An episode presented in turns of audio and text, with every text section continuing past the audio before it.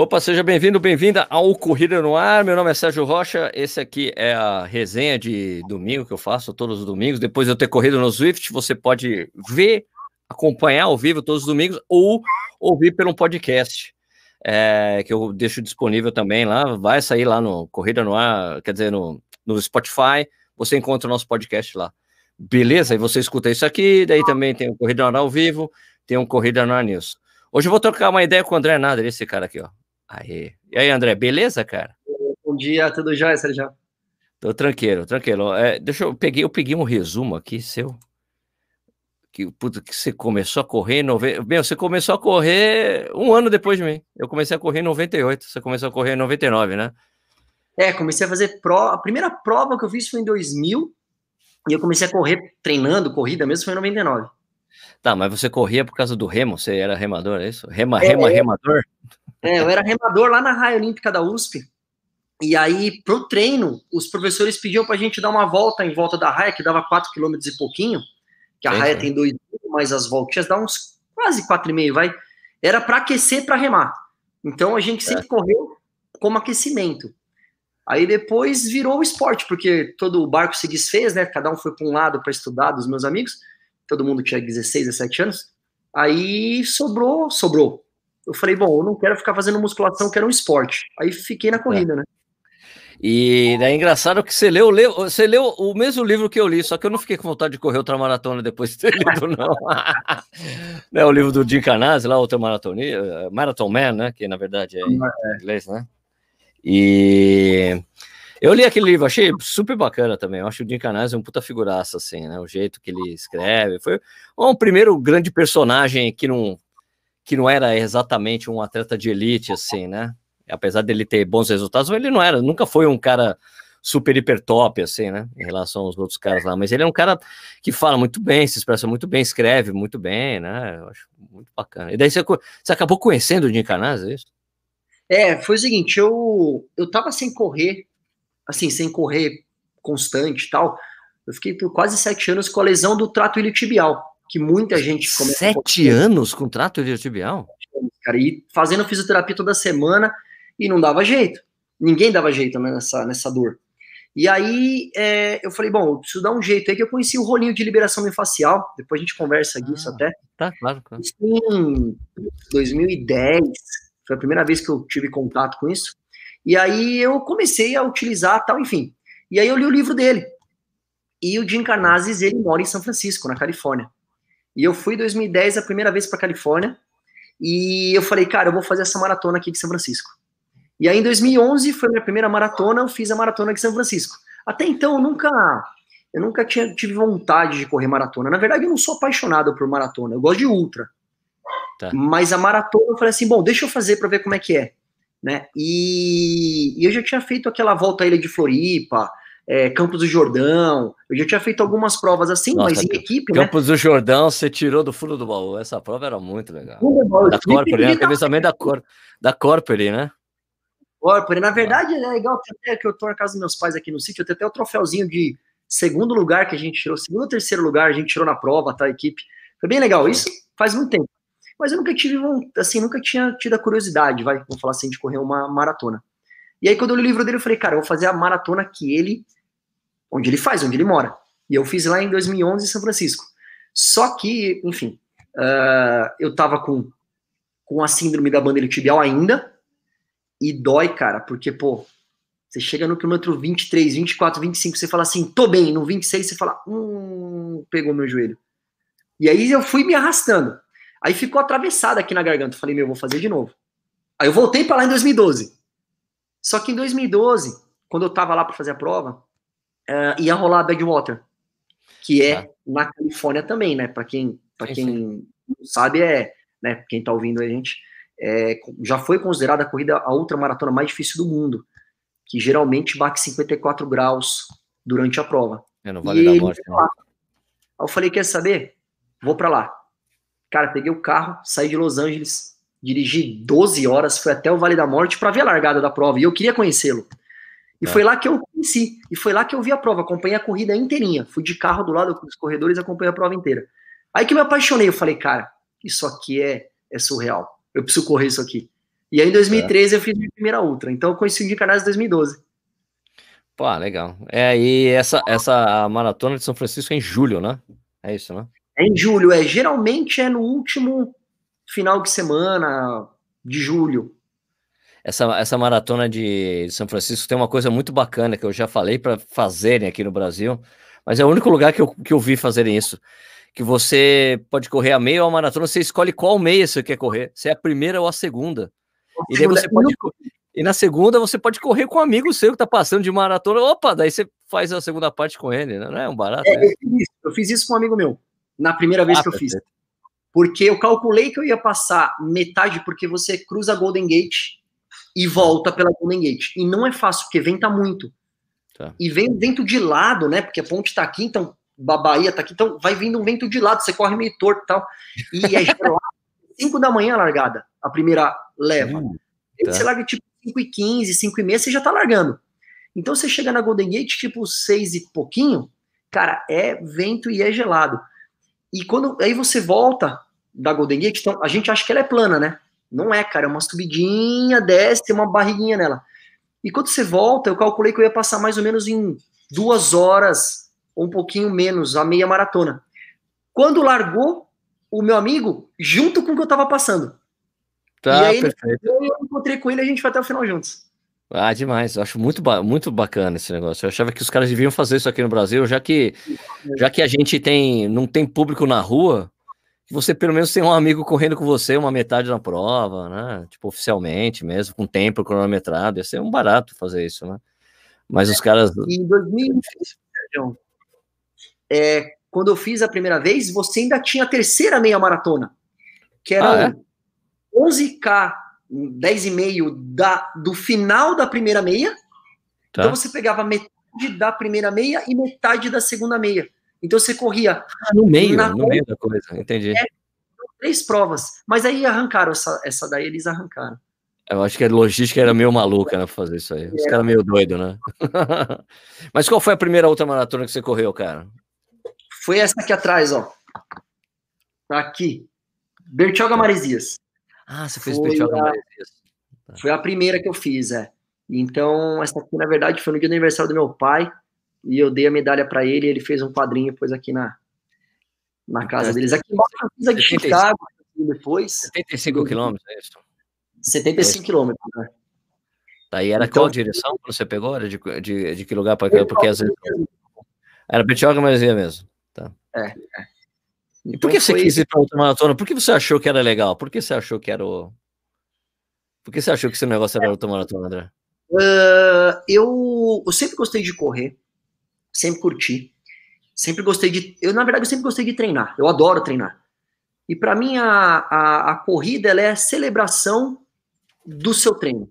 Né? É um dia, um dia mágico, onde você vai celebrar aquele dia que você treinou. E eu comecei a ver, nada contra os outros corredores, mas as pessoas se preocupavam muito no tempo. Muito, muito, muito. Ah, qual tempo você fez? Você fez meia maratona sub 2? Você fez 10K sub 40? Você fez, sei lá. Começava a se ligar muito nisso. Eu falei, cara, e eu tive uma assessoria de corrida, onde nessa época eu ficava até. Eu, o meu lugar, antes do Marcos Paulo ficar onde ele fica ali, do lado onde era a ex-run base, ele naquela saída, era ali que ficava a assessoria. Mas isso estou falando há quase 15 anos atrás. Né, faz bastante tempo. E, e eu comecei a ver, cara, que eu parei de correr nessa época, eu não tinha mais vontade, porque era tanta gente falando de pace, de tudo isso, que eu falei assim, cara, tá acabando a mágica da corrida. Para mim, né? para mim. Tá, tá, tá. Esse, poxa, não tá mais tão sedutor assim, porque se eu corro um pouquinho mal, eu mesmo me cobrava, eu ficava chateado, pô, piorei, né? Essas coisas assim. Enfim, acho que eu não tinha cabeça suficiente na época para conseguir entender que isso daí faz parte do processo do treinamento. Sim. É, e, e quando eu, eu vi a ultramaratona, eu falei assim, cara, isso aqui vai além do que a gente acha que é possível. Isso aqui é mental, cara. Porque o corpo vai, em umas seis horas, ele vai gritar e depois o que controla a tua mente. E eu achei isso daí muito legal.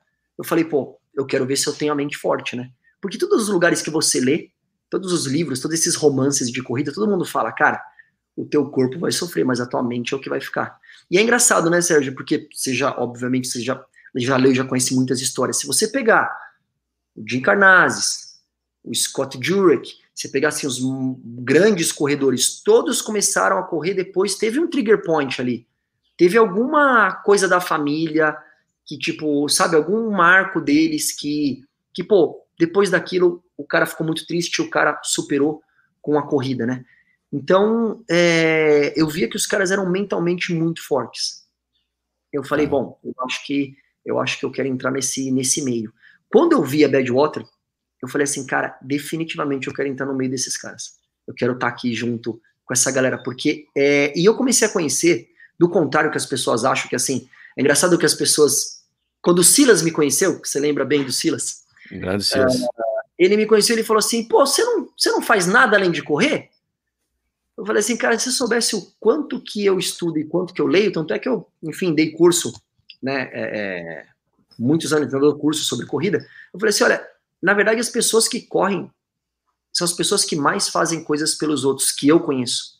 Né, eu conheço muita gente dos Estados Unidos, muitos europeus, eu vejo o quanto esses caras ajudam pessoas com caridade, quanto que eles arrumam de emprego para as pessoas, né, e eu acho isso muito bacana. Eu falei, bom, eu quero entrar no meio desses caras, eu quero poder conhecer essas pessoas e realmente fazer diferença para alguém. Então, eu quis mesmo sentir o que esses caras sentiam, tanto na corrida quanto podendo fazer outras coisas, né? Tá. Então, essa foi uma das. E... Sei lá, uns gatilhos, né? E, e, mas para você fazer o treinamento para outra, porque você fez, quando você fez a maratona, você treinou especificamente para maratona? Você fez periodização, essas coisas ou não? Sim. Sim. Fez. Isso foi lá. E daí, que, qual foi para você? E, e, e, qual que é a diferença fundamental que, que a gente bota quando a gente vai correr, ultra, quando vai fazer uma outra maratona, assim? Por exemplo, Betioga Maresias, que é bem conhecida aqui no, no Sudeste, né? O cara vai, bom, o cara corre maratona, vou para outra, o que, que muda basicamente no treino? É muito mais rodagem do que treinos assim de, de intensidade? Então, o que eu entendo é que é o seguinte, né, na minha visão, você tem que ser rápido sempre, anyway. Você, porque, porque acontece uma coisa muito interessante em corre ultramaratona. Você corre meia maratona. Vamos supor, vai ser um cara relativamente rápido, faz em uma hora e quarenta, vamos supor, né, uma hora e trinta e cinco, você fala, bom, o cara, o cara é um corredor, ele mesmo se dedica para correr. Ok. Aí o cara vai para outra maratona, ele entende que ele tem que fazer volume. Volume é a palavra clássica. Então o cara fala assim: bom, se eu estava correndo 50 km por semana, ah, para outra maratona tem que correr 100. Aí o cara começa a correr mais. Só que ele começa a correr mais e mais lento. E aí esse cara, ele vai sendo um cara lento. E não ele começa a ser lento o tempo todo, né? Começa a ser, você fala, não, legal, você. Só que a curva de quebra da prova é geralmente a mesma mais ou menos em umas seis horas, você vai quebrar. Então, se você for mais rápido, nessas seis horas, você percorreu 60 quilômetros. Você vai quebrar, mas você já está uma hora na frente do cara que percorreu só 50, por exemplo, nessas seis horas. Tá, Geralmente a galera costuma fazer, ah, agora eu preciso treinar muito longo e muito volume. Eu não faço isso. Eu tento manter ainda fazer meus 10k abaixo de 40, eu ainda tento manter um pouco de velocidade. Quando eu vou para uma tá. outra, vamos supor, de 100 km, eu faço a prova em 16 horas, né? Depende de ter altimetria, porque eu gosto de correr na montanha. Mas tá. eu ainda tento manter a minha velocidade. Eu tento não deixar minha velocidade cair. Então, o meu volume de corrida não é muito grande. Eu tento manter ali os. É pouco, tá? 50 km por semana. para fazer uma prova de 200 km. Porque eu Você faço. Faz 50 km por semana, cara? Cara, que interessante. Mano, mas eu escalo, eu treino com kettlebell, eu pratico yoga, então faço outras atividades que durante o meu, meu né, a minha semana não dá tempo de eu me dedicar só à corrida e eu acho que eu acabo ficando mais lento e mais fraco, até mentalmente. Né? Uh, então a minha visão é o seguinte: você tem que entender que na ultramaratona o seu corpo tem ciclos. O meu ciclo leva mais ou menos uma hora e meia, duas horas. O meu ciclo. O que é meu ciclo? Eu tenho que fazer xixi, eu tenho que ingerir, é, geralmente, água de coco ou, ou água normal ou suco. Então eu levo uns sucos de caixinha de um dos meus patrocinadores que eu levo na mochila ou deixo né, nos checkpoints que você pode deixar um drop bag, eu deixo lá. Então eu vou eu vou ingerindo calorias líquidas, mas eu sei que a cada hora eu vou tomar sal, ou vou comer azeitona, ou vou comer alguma castanha salgada, eu tenho os ciclos. Quando você entende isso, ah, aí é legal, porque você se conhece, Você fala assim, bom, então não é só tomar gel de carboidrato. Na verdade, eu não tomo gel de carboidrato há uns 10 anos. Eu entendo que o meu corpo tem ciclos e que a cada uma hora e meia o André tem que fazer xixi, cara. Se eu não fizer, eu tô desidratado, eu sei disso. É, é interessante que na BR-135, a primeira vez que eu fiz, que são 217 quilômetros, eu anoto casca, todos os xixi. Casca grossa. Casca grossa essa prova. Você anota os xixis para saber se você tá fazendo. Eu tô hidratado. Tá desidratado. Eu não tive nenhuma bolha, eu não tive nada, uma unha, eu não tive nada, não tive câmera, não tive nada. Eu fiz 47 xixis em 45 horas. Caraca! Até mesmo. Um xixi por hora. Um xixi por hora. Um xixi por hora. E aí eu fiz as contas. Falei, bom, se cada xixi você leva 30 segundos. Falei, caraca, eu fico meia hora fazendo xixi, cara. que engraçado. É, Pô, cara, é interessante, seu, é interessante isso que você tá falando, né? De tento me manter fazendo 10 km abaixo de 40 minutos, mesmo você fazendo ultramaratona, porque uma coisa que é muito comum, que eu já vi várias vezes na minha vida aí de corredor, eu corro bastante, há bastante tempo também, é, eu, eu, eu, vi, eu vi pessoas falarem isso para mim, pessoas que buscavam serem mais rápidas e não conseguiam. Tipo assim, o cara, eu me lembro até hoje, um grande amigo, o, que trabalhou comigo na Editora 3, é, que era diretor de arte da revista Isto é Dinheiro, o Paulinho, o Paulo Aloy, ele, o, o, a luta dele era para conseguir fazer 10 km para 50 minutos. Que não é uma coisa que a gente. Que não é, é, Eu sei que tem gente que vai escutar a gente, gente que vai. que Eu tô acostumado, é, gente que está escutando e vendo a gente falar que, que é, é fácil fazer é, 10 km 5 para 1. Eu considero fácil. Tem gente, para pessoas, para muita gente é difícil. Para outras pessoas é extremamente fácil. Eu acho, eu acho simples você conseguir fazer isso. Né? Com dedicação, treinamento, você consegue. Qualquer Sim. pessoa consegue. Assim, assim, como acho que qualquer pessoa faz uh, ah, 45 minutos também nos 10 km. Agora, quando chega ali para baixo de 40, já começa a pegar, é, é um pouco mais diferente, tem uma, outras valências que a gente tem que levar em consideração. Mas a, a luta do Paulinho era essa, essa. Eu quero fazer 12 quilômetros em, em uma hora eu quero tentar. E ele tentava, tentava, não conseguia. Até o dia que ele falou assim para mim: eu não consigo ser rápido, eu vou virar outro maratonista. Que é uma coisa muito comum nesse meio, né? Eu já vi vários amigos falarem isso: ah, não consigo ser. Eu não consigo ser rápido, eu vou correr distâncias maiores. Aí o cara continua, na verdade, ele continua com aquela coisa que ele não conseguia ser rápido como um corredor normal, de meia e maratona, daí ele continua esse mesmo corredor, só que vai para distâncias mais longas. Ele acaba correndo, demorando muito mais tempo para completar as provas. Eu acho que isso que você está falando, de manter é, intensidade, eu acho muito legal, porque daí ele vai se tornar um corredor, um, um ultramaratonista melhor, né? Se ele é um cara que se dedica à velocidade, né?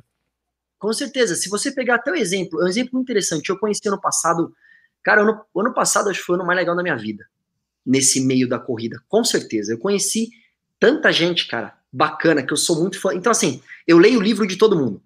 Tá. E eu pego esse livro e o meu, meu, meu objetivo é conhecer as pessoas. Então eu vou até o lugar, as outras maratonas. Ano passado eu fui para Western States e para Badwater. Então eu fui para. Você foi para Western States? Essa prova é sensacional. Cara, é maravilhoso.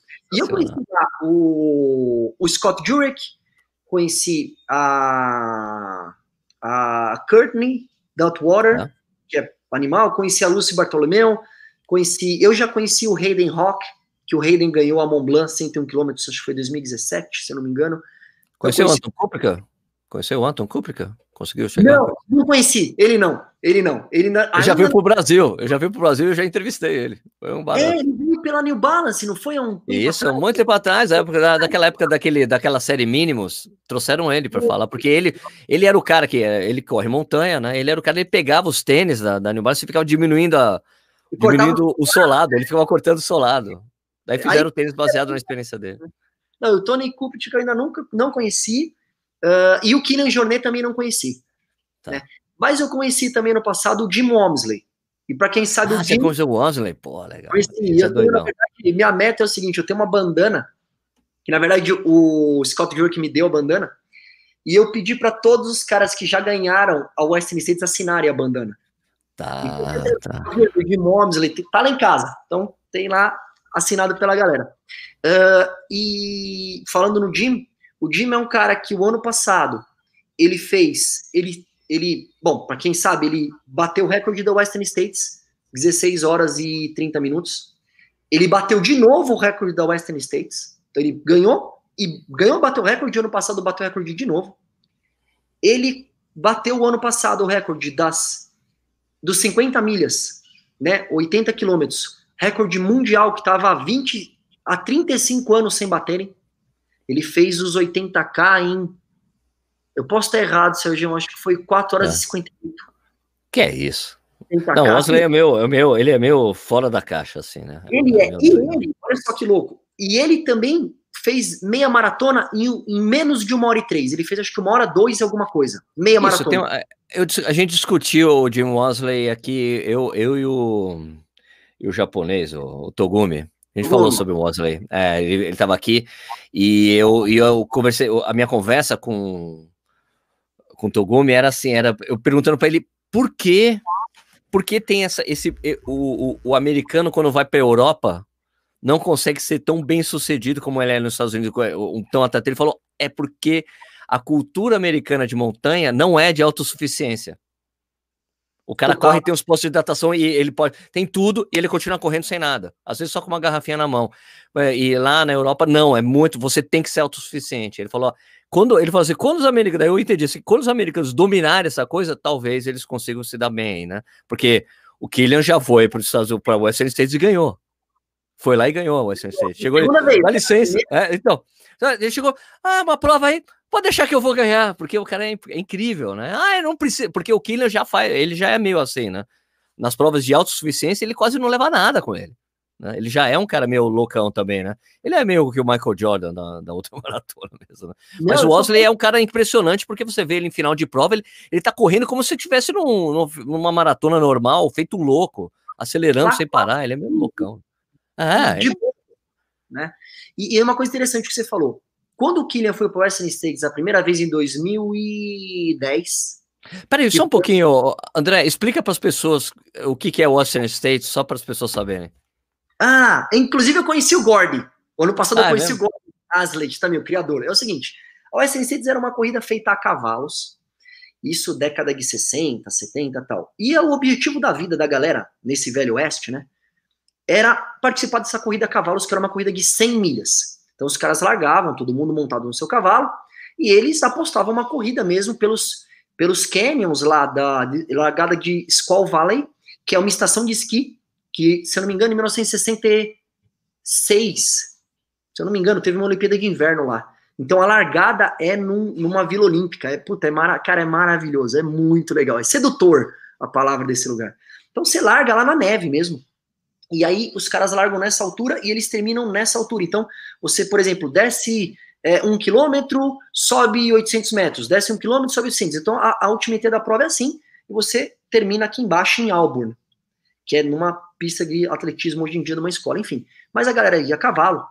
E aí, um teve um determinado ano, que se eu não me engano foi 73, eu acho, acho que foi 73, o cavalo do Gordy morreu desse cara. E o Gordon é um cara imenso, cara.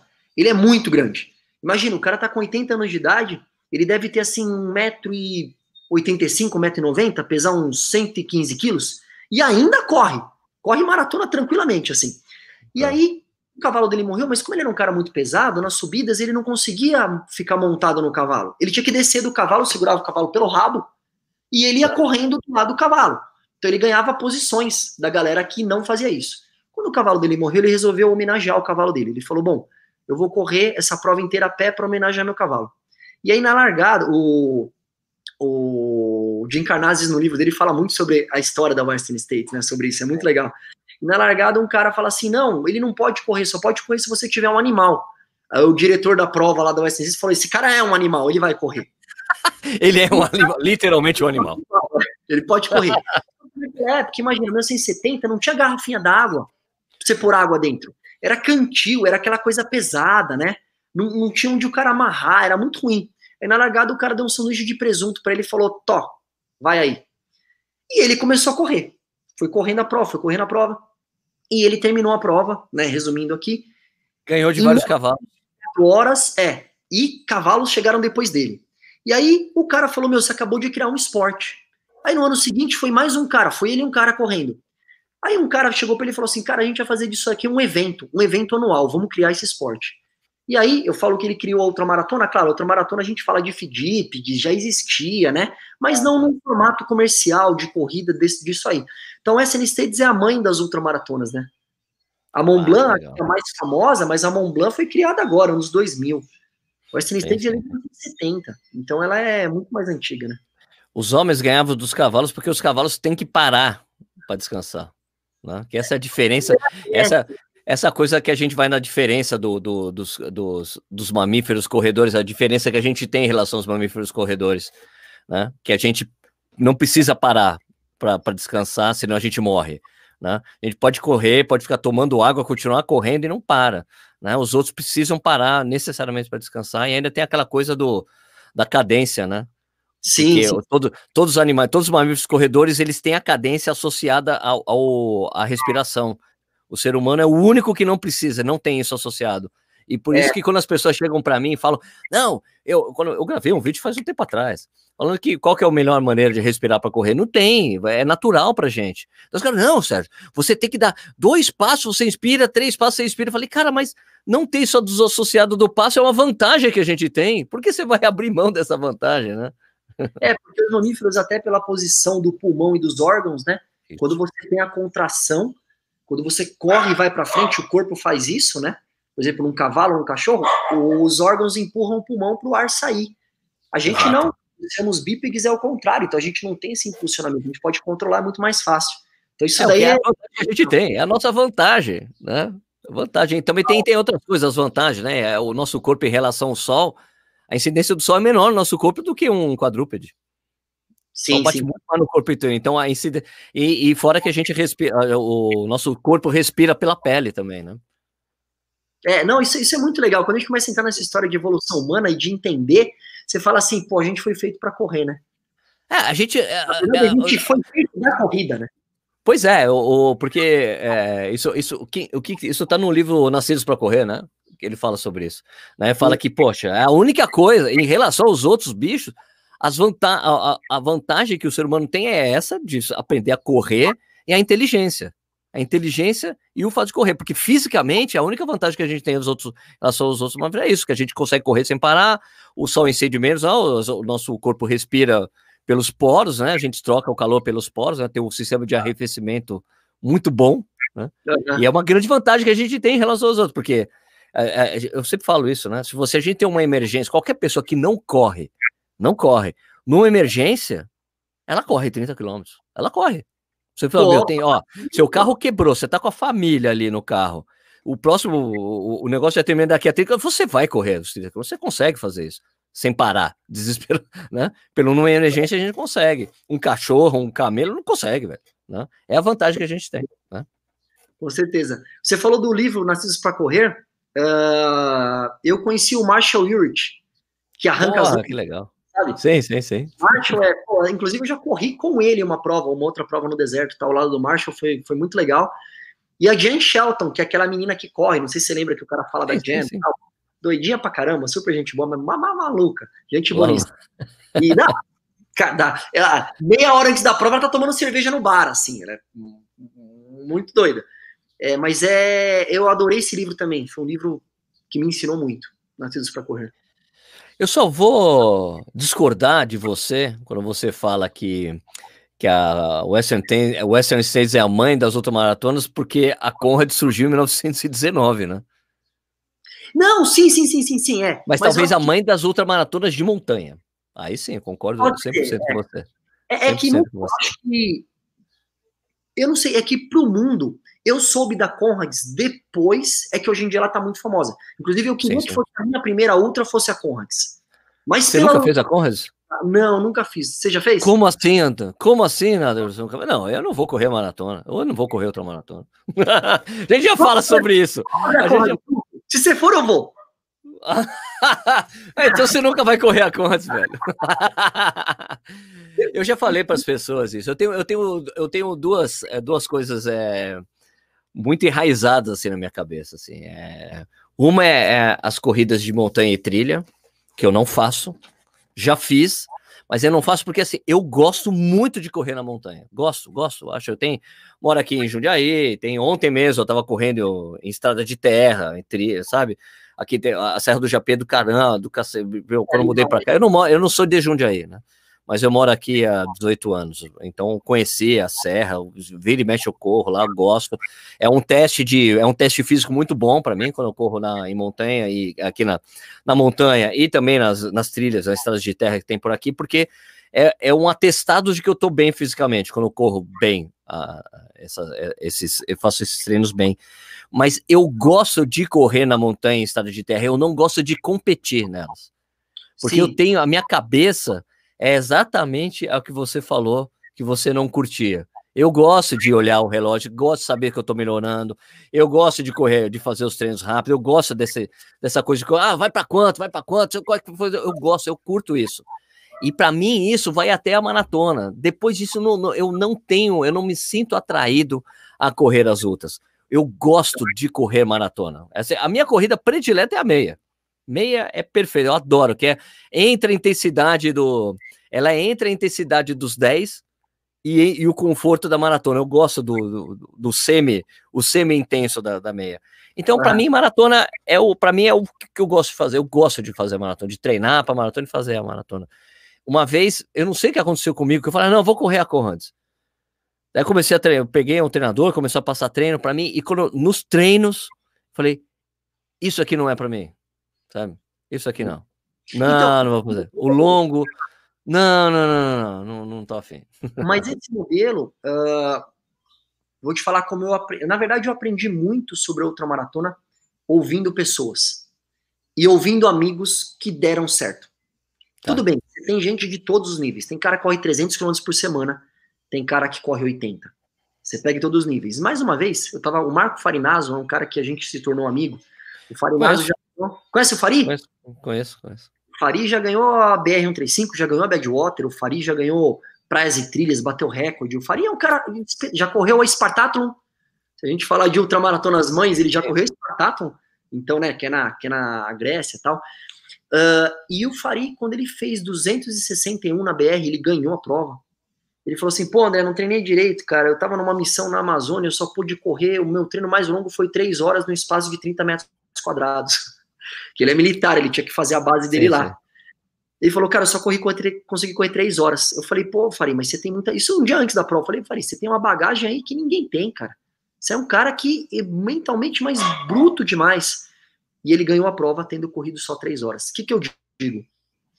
Eu não concordo muito que os treinadores jogam volume só porque você vai fazer outra maratona.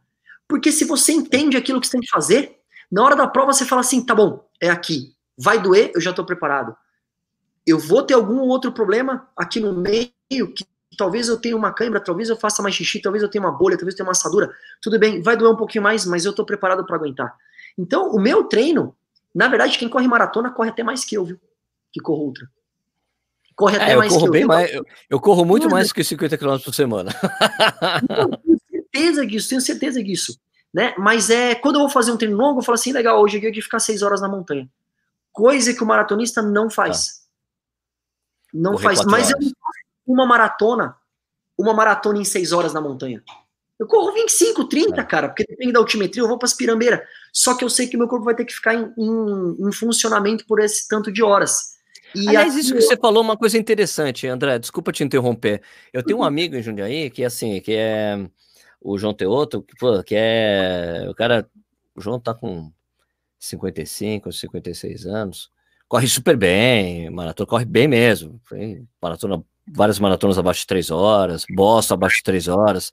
Né, que Boston, é uma, Boston é uma prova que fazer abaixo de três horas é uma prova dura, assim, né? Às vezes o cara se qualifica para Boston correndo abaixo de três, chega lá não consegue fazer três, abaixo de três horas Boston, porque é uma prova que tem uma, umas características muito específicas, né? A prova começa descendo, então todo mundo soca, soca, soca, soca, depois começa a ter uma subida, as pessoas começam a quebrar o ritmo, né? Não que quebram, quebram, não aquela quebra de, tem, porque tem vários tipos de quebra, né? Tem a quebra, a quebra que você só você não consegue continuar no mesmo ritmo, você fica um pouco mais lento, e tem aquela quebra violenta que você começa a andar e já era, acabou a prova, né? Então muita gente comete esses erros, mas o João é eu, eu que, puta, André, eu, eu gosto de, de eu gosto muito de corrida, sou muito curioso, já li muitos livros de treinamento e comprava vários livros. Daí eu comprava os livros, então daí eu, ô João, tô aí para você ler, porque o João é engenheiro, né? cara formado em engenharia, sabe como é que é, né? É, era muito autossuficiente. E daí eu comprava os livros, comprava, dava os livros para ele, daí ele chegava assim: não, eu vou começar a fazer os longos de 42 quilômetros para maratona. Eu vou fazer isso. Não, por quê, João? Porque eu quero que o meu corpo saiba o que, eu vou, o que vai acontecer comigo. Eu não quero chegar na prova e só ter feito 30. Eu quero passar pelo. E ele começou a fazer isso. E ele fazia isso, que é contra todos o. Contra, que vai contra o grande conceito, o conceito geral de treinamento para maratona. Você não precisa fazer 42 quilômetros, porque você vai ter que vai demorar um bom tempo para se recuperar né? Para você continuar fa fazendo os treinos da semana. Então, não é necessário que você faça isso, tal. Daí eu falo, porra, interessante, né? Daí você vê assim os quenianos. É, o longo dos quenianos é sempre às quintas-feiras. Eles fazem os longos nas quinta-feiras. Não me pergunte por quê, mas eles fazem o longo na quinta-feira. Toda quinta-feira é 40 quilômetros. Os caras vão lá e fazem. É tipo três horas, do, meu, duas horas. Só que duas horas e meia de corrida para os caras, os caras fazem 30 quilômetros, leve, né? Sim, mas eles fazem, mas eles fazem 40 quilômetros. E daí, daí eu falo, poxa, mas se você, mas se você ficar fazendo o longo, fazer uma aquela pirâmide normal, né, de longo, né? Ah, 30, vai, 25, 28, 32, 36, 40. Por que você não faz o 40? Se você fazer isso com frequência, o seu corpo vai se, vai se acostumar e recuperar mais rápido? Eu não sei, eu nunca testei isso. Mas é uma coisa que faz sentido. Se o cara faz um 36 de longo e consegue treinar na semana, olha, 4, 5 quilômetros a mais, vai fazer tanta diferença? Não, não sei. Na verdade, para esses caras, se você for falar em 4 quilômetros, são 15 minutos, né? Pois é. Pois é. Se falar 15 minutinhos a mais, não dá. O que a gente fala pra gente em 2,5 km, 3, vai. Cara sim, sim. Então, é, eu vejo que assim, você fica mais, você fica mais bruto, né? Eu acho que você fazer essas coisas maiores, esses longos mais longos. É, mas não necessariamente eu, eu, na minha visão, eu não sou um cara muito bom. Você fala assim, André, ah, é, corre 5 km. Apesar de eu não treinar para isso, não, não tenho o meu target, não é igual a galera do triatlon, que, ah, vou fazer um short aqui, vou treinar. Não, já fiz 5K em 17, mas assim, treinando para outra maratona. Eu nunca treinei mesmo né? 5K, Você 10K. já fez 17 no 5 treinando para outro. Olha que interessante isso. É, tipo assim, mas eu, ah, não, quero ser mais rápido, quero ser mais rápido e tal. Mas para mim, não, não em competição, não visando nenhuma competição isso daí, né? Tá, ah, hoje em tá. dia, Sérgio, você que corre bastante, há bastante tempo. Vamos falar lá em 2000. O cara que fazia 10 quilômetros em 39 chegava na centésima, não sei que posição, cara. Sim, hoje era muito comum. Era muito comum o cara tá entre os 10 primeiros nessas provas, que tem tanta corrida hoje em dia, né? Então lá atrás, eu lembro que eu fazia, pô, tinha, sei lá, 20 anos, 19, fazia 10k para 41, mas nem, nem chegava a 40, nem chegava perto de, de ver os primeiros 10 colocados. Hoje em dia, numas provas, você vê essas provas que tinham noturnas na USP e tal, pô, se fizer 10k em 39, você praticamente tá no pódio. Você tá perto. É verdade. É verdade. É porque, assim, eu, eu, eu, acho que você tem razão em falar assim, que, tipo, tem muito mais. Assim, tem, tem vários fatos aí que a gente pode falar sobre isso. Tem muito mais gente correndo hoje. Né? Sim. Né? Muito mais gente. O volume de pessoas correndo aumentou muito, mas ao mesmo tempo diminuiu bastante a, a quantidade de caras que gostam de correr rápido para valer, assim. Né? Tem pouca, não tem mais não, é, a coisa muito antes, antigamente as pessoas começavam a correr porque gostavam muito de correr e gostavam de correr rápido, né? Hoje em dia tem muita cultura, é, vou correr de boa. Eu não vejo nada, não acho ruim isso. Mas é uma coisa que está muito é muito enraizada aqui, no, que você vê pelo menos aqui no sudeste eu vejo muito.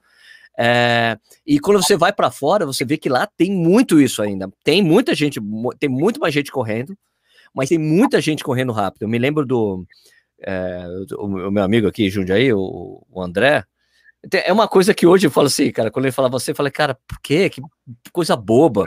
Ele chegava no final da prova, nenhuma mulher me passou hoje. Ele falava isso. Eu falei, eu falei putz, você é bom bobão, que, que ridículo. Ele, não, nenhuma mulher me passou. Ele foi correr a. Ele foi para Disney fazer o desafio Disney. Uhum. Na prova de 5K, ele falou: Cara, tomei pau de um monte de menininha de 16 anos. É, tomando pau. E ele correndo os 5K para 18, tomando pau de um monte, meu. Ele falou, cara, fiquei impressionado, um monte de menininha. Você vê assim, 16 anos, indo embora. Eu. Ele falou, cara, tomei um cacete. É, e a cultura, né? É, ainda mais falando dos Estados Unidos, a cultura do cross-country que os caras têm lá, que eu eu tenho uma dor no coração de não ter isso aqui no Brasil, cara. Aqui no Brasil, acho que a galera faz corrida com muito mais idade, né? O cara tá lá, sei lá, o cara com uns 20 e poucos, 30 anos, poxa, agora eu vou começar a correr e tal. E lá fora a corrida, ela tá, né, track, os caras estão, é, é, educação... Country, tem tudo, né? Tem tudo. É, é muito é Estados Unidos e Europa. A Europa é muito forte isso também. Na Austrália, é muito forte. Nova né? Zelândia. África do Sul, super forte isso. escola ter isso. Então, com 10, 11, 12 anos, já tá na equipe de corrida. Já assistiu uma coisa muito legal, acho que você já viu. Eu assisti. Bom, contar a história aqui porque fica mais engraçado. É. Eu fui para Utah, tenho dois grandes amigos. Um deles mora aqui em Teresina, Teresina, o Jaron. O irmão dele, o Hit, mora em Utah. E eu conheci esses dois caras quando eu fui a primeira vez para Badwater. Enfim, todo ano a gente se vê, a gente tem que se encontrar todo ano, é, é tradição. Inclusive, nós três somos Pacers na Badwater, então as, os corredores ah. que contratam a gente para ir para lá, somos sempre os três juntos. A gente fala, não, a gente é um time, sem os outros dois eu não vou. Geralmente. É, explica, agora... explica, essa coisa do pacer na Western States, né? Você tem sempre um. Você tem direito a ter um pacer no final da prova, é isso, né? Ou é, é durante a prova também? Cedo, hoje em dia é na. Eu tenho um Michigan Bluff, eu acho.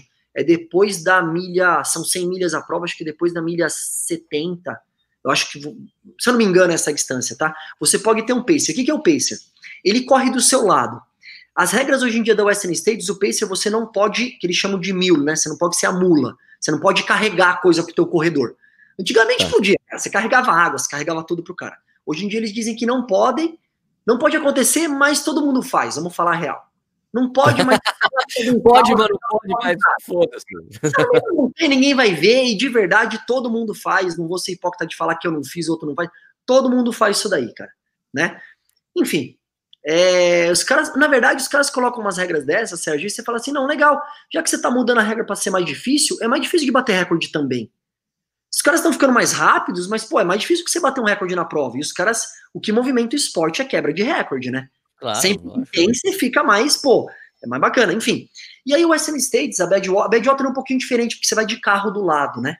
Então, tá. o carro, ele tem que andar duas milhas, três quilômetros, para ah, o corredor tá correndo, e aí você desce do lado dele e borrifa água, porque tá 50 graus, você joga água na cabeça, dá, dá o que ele precisa comer ou tomar, e a pessoa não para de correr. Então, pense ser aquele cara que vai ditando o ritmo do teu lado, e quando você é permitido, você dá água, comida para o corredor. Né? Uh, e aí, numa dessas vezes que eu tava indo para lá, para Badwater, os caras me pegaram no aeroporto e tal, eles sempre. Os cara, palavra que americano conhece é boiola, né? Alguém no Brasil os caras. Boiola. Ei, boiola. Os caras escrevem meu nome boiola e fica com o cartazinho me esperando no aeroporto, né? Jura que os caras fazem isso? Boiola. Porque eles não falam boiola, eles falam boiola, né? Ei, cara, boiola. Boiola. boiola, tá? Enfim. Aí eles me pegaram no aeroporto, eu peguei falei assim. Os caras, como é que foi o voo? Eu falei, cara, eu assisti um filme que eu chorei pra cacete. Eu falei, meu, eu chorei muito. As pessoas olhavam pro meu lado e achavam que eu tava passando mal. Os caras, ah, é um boiola mesmo, chorou no avião. é boiola. Qual filme? Eu falei, McFarlane. Os caras, puta, nós choramos pra caramba nesse ah, filme. Ah, eu também.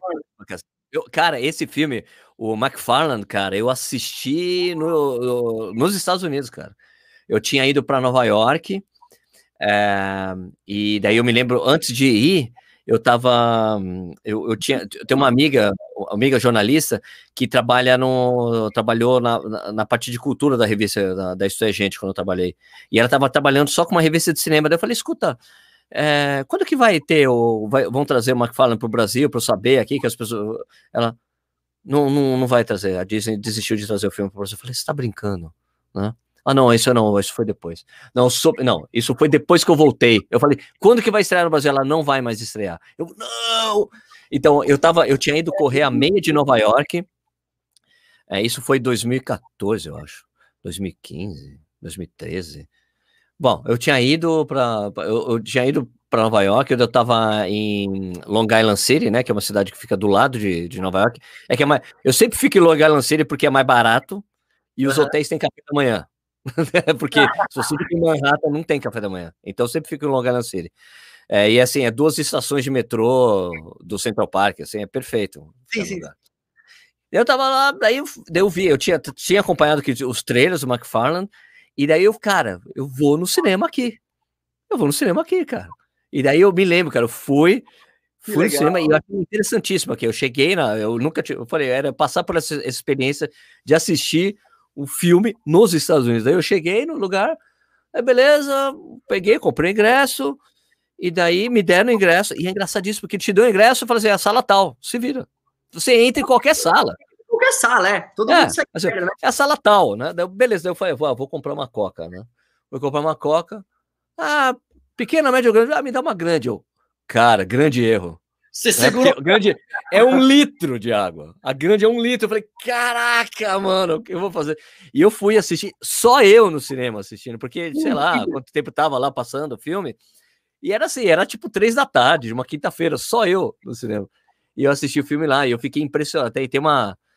é, tem, tem, tem umas passagens no livro que são fantásticas. E depois eu fui atrás da história real, né? E eu fiquei chateado porque tem uma coisa que não é verdade ali no, no, no filme, né? Que eles só foram campeões na segunda temporada. Na segunda, não é porque ele foi pro, eles foram pro estadual, pro, pro, pro o campeonato americano e ganharam, né? E na verdade aquilo aconteceu na segunda temporada. Na primeira eles não conseguiram, não, não foram. Aham. Mas na segunda virou o time tradicional. Mas o filme é absolutamente sensacional, a história é muito boa, né? Agora você imagina assim, ó. Eu não sabia, tá? Em Ah, 2012. deixa eu, vamos só interromper, interromper nada. Esse filme, McFarlane dos Estados Unidos, está no Netflix. Assistam. Quem tá escutando ou vendo a gente, Saiu. assistam. Mac... Saiu? Não tá mais? Saiu. Pô, procurei Ah, faz brincando. atrás, saiu. É. Pô, fiquei triste. No início, da- no início da pandemia eu coloquei, ó, vai assistir, o filme é demais. Tá. É, então, eu vi, eu vi lá, eu falo pra todo mundo assistir também. E olha só que interessante. Quando eu fui em 2012 pra Badwater, eu só me toquei disso depois do filme. Que eu tirei foto com várias, vários corredores e tal, e tinham lá uns caras sendo Pacers McFarlane. Ah, caraca. Na verdade, é do, do Oswaldo Lopes, que virou um, um amigo meu. O Lopes já pegou primeiro lugar na Badwater, três vezes segundo lugar, ou seja, é um cara muito consistente. Muito consistente. É tribi. Tribi, é. E outro, muitas ultramaratonas. O Lopes é muito rápido, ele tem meia maratona para uma hora e sete. Não, trivice, eu falei errado. Trivice, desculpa. Trivice, Tribi, é. É. E ele os Trivice. eram todos da McFarlane, cara. Eu achei aquilo, pô, eu achei demais. Só que o filme veio depois, né? Mas depois Sim, ele, os caras continuavam indo pra lá, que ele é mexicano, enfim. É, Sim, sim. americano, mas família de mexicanos. Então, é, meu, assista esse filme, é, é um romance. Enfim, eu não sei é sensacional. falar, falar que eu era chorão, eu não lembro agora do que, porque eu comecei a falar. Mas a gente tá falando. Falou que você saiu, você entrou no carro, porque os caras boiola, você É, que então, você chorou, que você assistiu o McFarlane. Os caras, porra, mas eu também chorei nesse filme. Você falou É. que os caras. Mas é, é, é, é muito legal. Esse é bom, eu adoro o filme. Se tiver dica pra passar, aí pode ir falando. É, esse filme aí, galera, a história é o seguinte: tem um treinador de futebol americano de uma, de, um- é, de uma escola muito boa lá, tal. Ele faz um, comete um erro lá e acaba sendo demitido da, da escola. E ele só consegue arrumar emprego lá em McFarland, que é, é na Califórnia mesmo, né? É. Bem na fronteira ali, qua- quase com o México, e tem muitos mexicanos. E ele chega lá, a cidade meio, meio esquisita tal. E daí ele, um dia ele, ele vai como professor de educação física lá, né? Que é o único lugar que ele arrumou emprego mesmo, que ele tava meio, foi meio que execrado ali e tal. É. E ele acaba tá voltando, ele vê um, um dos, um dos moleques correndo. Daí ele chega assim pro diretor da escola: Olha, escuta, vamos fazer um time de cross country. Ele, você tem experiência com cross country? Não. Com É. corrida? Não. Mas por que você quer fazer? Não, vamos aí. E, pô, daí é muito legal. Daí ele pega, vai conhecendo mais a cultura dos mexicanos, os caras ficam chamando ele de Blanco, né? Porque né? É. Ele é branco em relação aos caras. Aliás, aliás, eu tava vendo uma. Tem um, eu vi um. Outro dia eu vi. É, ó, André, esse- esses papos aqui, eles vão pra tudo quanto é lado, tá? Aham. Pra tudo quanto é lado. É um papo que nunca fica reto em alguma coisa. É, eu tava assistindo outro dia um. Um, um comediante mexicano, lá no- é, mexicano-americano, tá? Um stand-up desse cara, é um ator famoso, eu já vi ele em vários filmes, só que o stand-up dele, cara, você rola de rir com o cara. Porque ele fala assim: é, vocês aí, vocês negros, que ficam falando que suas mulheres são isso, isso, aquilo, vocês não sabem o que é uma mulher latina. Cara, você rola de rir com o cara, mano. Eu falo, vocês têm. Aliás, eu tava. é, aliás, é, esse cara, ele é. Eu acho que ele foi o cara que apresentou tem, tem, um, tem um prêmio todo ano nos Estados Unidos para um comediante, né? E, e, ele apresenta, ele é o cara que entra no palco para apresentar o prêmio pro Ed Murphy, da carreira do Ed Murphy. É Caraca. muito engraçado, e ele fica tirando sarro. Vocês ficam falando, vocês ficam falando isso, cara, a gente é muito igual. Latino, aqui, mexicano, aqui nos Estados Unidos, é, tratado que nem vocês. É, é muito, você rola no show. E tem um comediante americano que eu acho muito foda, que é o Dave Chappelle, né? Sim, sim, sim. sim. É, Dave Chappelle, que eu acho, sou fanzaço, fanzaço, assim. Esse que eu acho que o cara é sensacional. Ele entra, ele entra no palco assim, ele fala boa noite para todo mundo, porque assim, sempre quando tem essa homenagem, tem lá no, no camarote VIP lá, tá o cara é homenageado, tá o Ed Murphy. Daí ele chega assim: boa noite, boa noite todo mundo, boa noite. Ele olha assim pro Ed Murphy: boa noite, César. Good night, Caesar. Esse cara é sensacional. Ele é eu muito bom. É muito bom. É, tem um especial. Né? Esse, esse cara passou por umas coisas interessantes, porque ele é. O David Chappelle, ele não é. Ele, ele tá ficando um pouco mais conhecido agora no Brasil, exatamente porque ele retornou para essa coisa de stand-up, de comédia nos Estados Unidos. E todos os comediantes consideram ele um gênio. Eu acho, eu acho o cara um genial também. É porque ele criou uma série de tipos e de, de tiração e de, de questionamentos também raciais e tudo mais, de um jeito que ninguém jamais tinha feito nos Estados Unidos. Só que ele, ele, tinha, ele tinha uma coisa chamada Dave Chappelle Show, que ele tem vários comediantes de stand-up muito famosos hoje, todos passaram por, pelo show dele, porque ele é padrinho, ele apadrinhou muitos comediantes e músicos também, que ele é muito ligado à música. É. E ele ganhava, e, e ele tava, ele, o show dele era muito bem sucedido, ele estava na segunda ou terceira temporada, e aí eu não lembro direito a temporada, era no Comedy Central, alguma coisa assim, ou na NBC, sei lá. E, e daí ele estava falando assim, eu assisti a entrevista dele, ele fala, eu estava começando a sofrer pressão é, dos executivos que eles queriam interferir mais, eles queriam mexer no, no processo criativo do, do que eu fazia. E o processo, meu processo criativo é muito fechado. Eu não, nunca, eles nunca interferiram no meu processo. Sempre foi livre. E o meu programa, e o programa dele era, tinha uma audiência absurda, era a maior audiência que tinha de qualquer programa de comédia nos Estados Unidos, era dele, né? Uhum. E daí eles chegaram assim, ele, e ele sofria sempre na renovação, os caras queriam, olha, a gente quer falar mais. Ele, não, eu não abro mão tem que ser eu e a galera que eu, que eu quero que trabalhe comigo, né? Porque lá é muito comum, né? Todo comediante tem vários outros comediantes trabalhando com ele, né? Isso é uma coisa muito comum, né? Escrevendo texto, fazendo roteiro tal, tem muito isso. Ele, não, ninguém pode interferir no meu processo, tem que ser eu com o pessoal e tudo mais. E aí, até o dia que chegaram assim, a universidade, olha, a gente quer renovar com você. E a renovação veio assim, veio uma, era tipo um, um dinheiro absurdo, cara.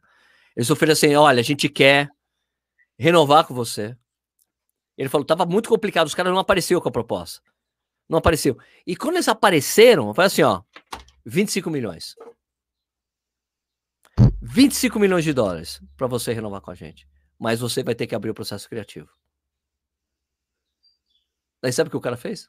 Falou: não, não, eu não quero os 25 milhões de dólares. Ele falou: não. E sumiu. Ele sumiu do mapa, ele sumiu. Ele falou: não, não renovou, acabou, acabou. Sabe o que ele fez, cara? Ele foi pra África, cara. Ele foi pra África do Sul. E ficou lá. Ele sumiu no mercado. Ele falou: sumi, não, não contei nem pra minha mulher. Só quando eu cheguei lá, eu falei: eu tô na África do Sul. Mas por quê? Né? Ele falou, ele já, você já vê, você vê já em programas assim, hoje em dia, ele fala tirando sarro disso. Mas por que você sumiu ali? E por que só você contou para sua mulher depois? Ele, como é que você vai contar para sua mulher que você desistiu de 25 milhões de dólares? Como é que você vai falar isso para sua mulher e você do lado dela? Não, você tem que fugir. Depois a minha família veio, tal, mas ele é um cara que é sensacional, né? E esse cara, puta, é muito foda. Agora eu nem sei porque eu entrei nessa papo aí. Tá vendo como eu te falo? Que eu vou pra esquerda, vou pra direita, nos papos, assim, vou pra qualquer lado. Mas o David Chappelle eu acho um cara sensacional. Nem sei porque eu falei disso. Ah, eu falei do mexicano, falei dele, do, do mexicano. Pronto, lembrei. Voltando. McFarland. McFarland. E que outros filmes você assistiu de corrida que te inspiraram, cara? Não, vamos falar dos livros que você leu, que você gostou. Você leu do. Você leu o livro do, do, do Killian também? Correr ou Morir? É. Sim, Correr ou Morrer, já li, já li do Killian. Uh, ah, o que. Sabe, sabe uma coisa que é muito legal? Que eu gosto muito? Bom, enfim, eu sou educador físico, tenho pós-graduação em psicologia esportiva e em fisioterapia esportiva, né? Tá. Então eu comecei para um lado de querer reabilitar pessoas de lesões. Foi que eu conheci a liberação facial, foi que eu ensinei eu entrei com a liberação facial no Arte da Força, onde eu. É... Peraí, que meu, meu cachorro quer dar bom dia. Dá bom dia, oh, Pepper. Olha que. Pepper, fala bom dia. Fala bom, bom dia. dia. Au, au, au, au, au. É Pepper. Pepper. Bom dia, Pepper. E, e aí que eu entrei lá no Arte da Força com essa parte de liberação facial, que eu tá. ensinei o método que eu trabalhar para o Silas, que até vocês fizeram um vídeo. Foi você que ensinou a tortura para o Silas, então? Tortura, é, desculpa. Você foi cortado. Aliás, você sabe esse vídeo que eu tenho gravado com o Silas? É muito divertido, porque tem, assim, é que quem conhece o Correndo no Ar, sabe que eu tô brincando o tempo todo, é tortura, tortura. E aí aparece os caras, é um saco esse chato falando tortura o tempo todo. Ah, é? Não, não, não, não, isso. Pô, foi você que ensinou pro Silas, cara? Eu acho sensacional a liberação miofascial. É, e aí, uh, enfim, nesse processo, eu comecei a ver muitas coisas sobre lesões e como reabilitar, enfim, o que eu mais pego são pessoas com dor, a pessoa tem dor, fala assim, meu, e eu, é, teve um aluno meu, Marcos, enfim, o cara tentou, acho que por 5, 4, 5 anos, cara, correr maratona, era o sonho da vida dele, nunca conseguiu. Uhum.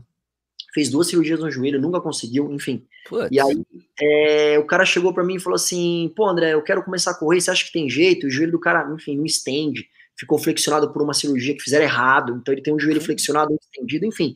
Ele falou: você acha que dá? Eu falei: com certeza dá. Ele, como assim, sem dor? Eu falei: mas com certeza.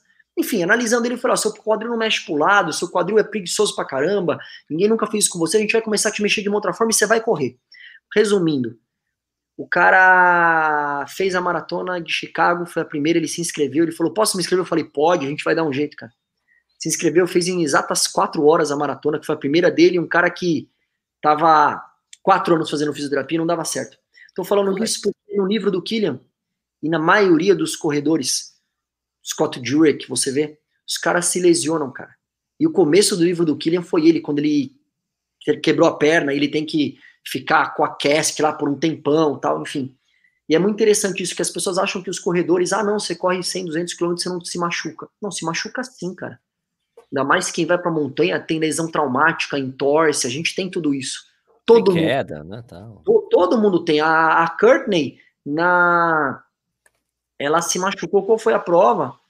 Ah, se machucou na Western States, que ela DNF no passado, e foi para Mont Blanc e ganhou, cara. Ou seja, em julho, em julho ela teve uma lesão no quadril, e em setembro ela ganhou a outra maratona mais. Pode falar o que da Mont Blanc? Ela é a mais famosa, mas ela é a mais competitiva, talvez, eu acho. Porque ela é onde sim. são as melhores corredores do A Nata. A Nata vai para lá, né? É a prova que os melhores eles estão lá.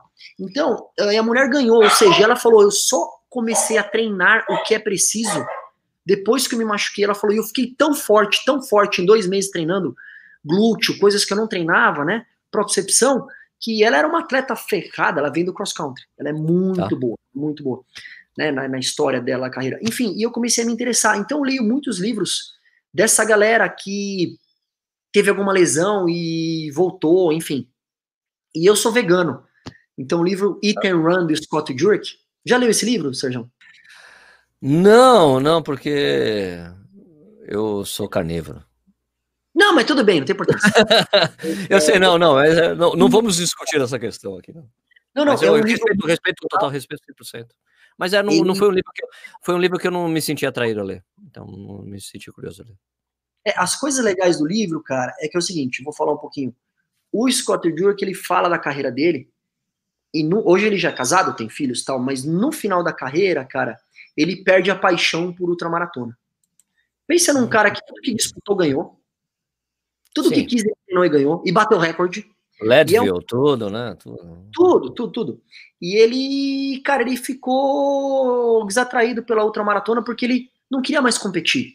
E aí ele faz desafios. Apalache Trail Mountains lá, ele atravessa as Apalaches, bateu o recorde quando ele fez, mas ele começa a contar da vida dele. Ele começa a contar os medos dele. E ele bota o coração dele no final do livro. É muito bonito, cara.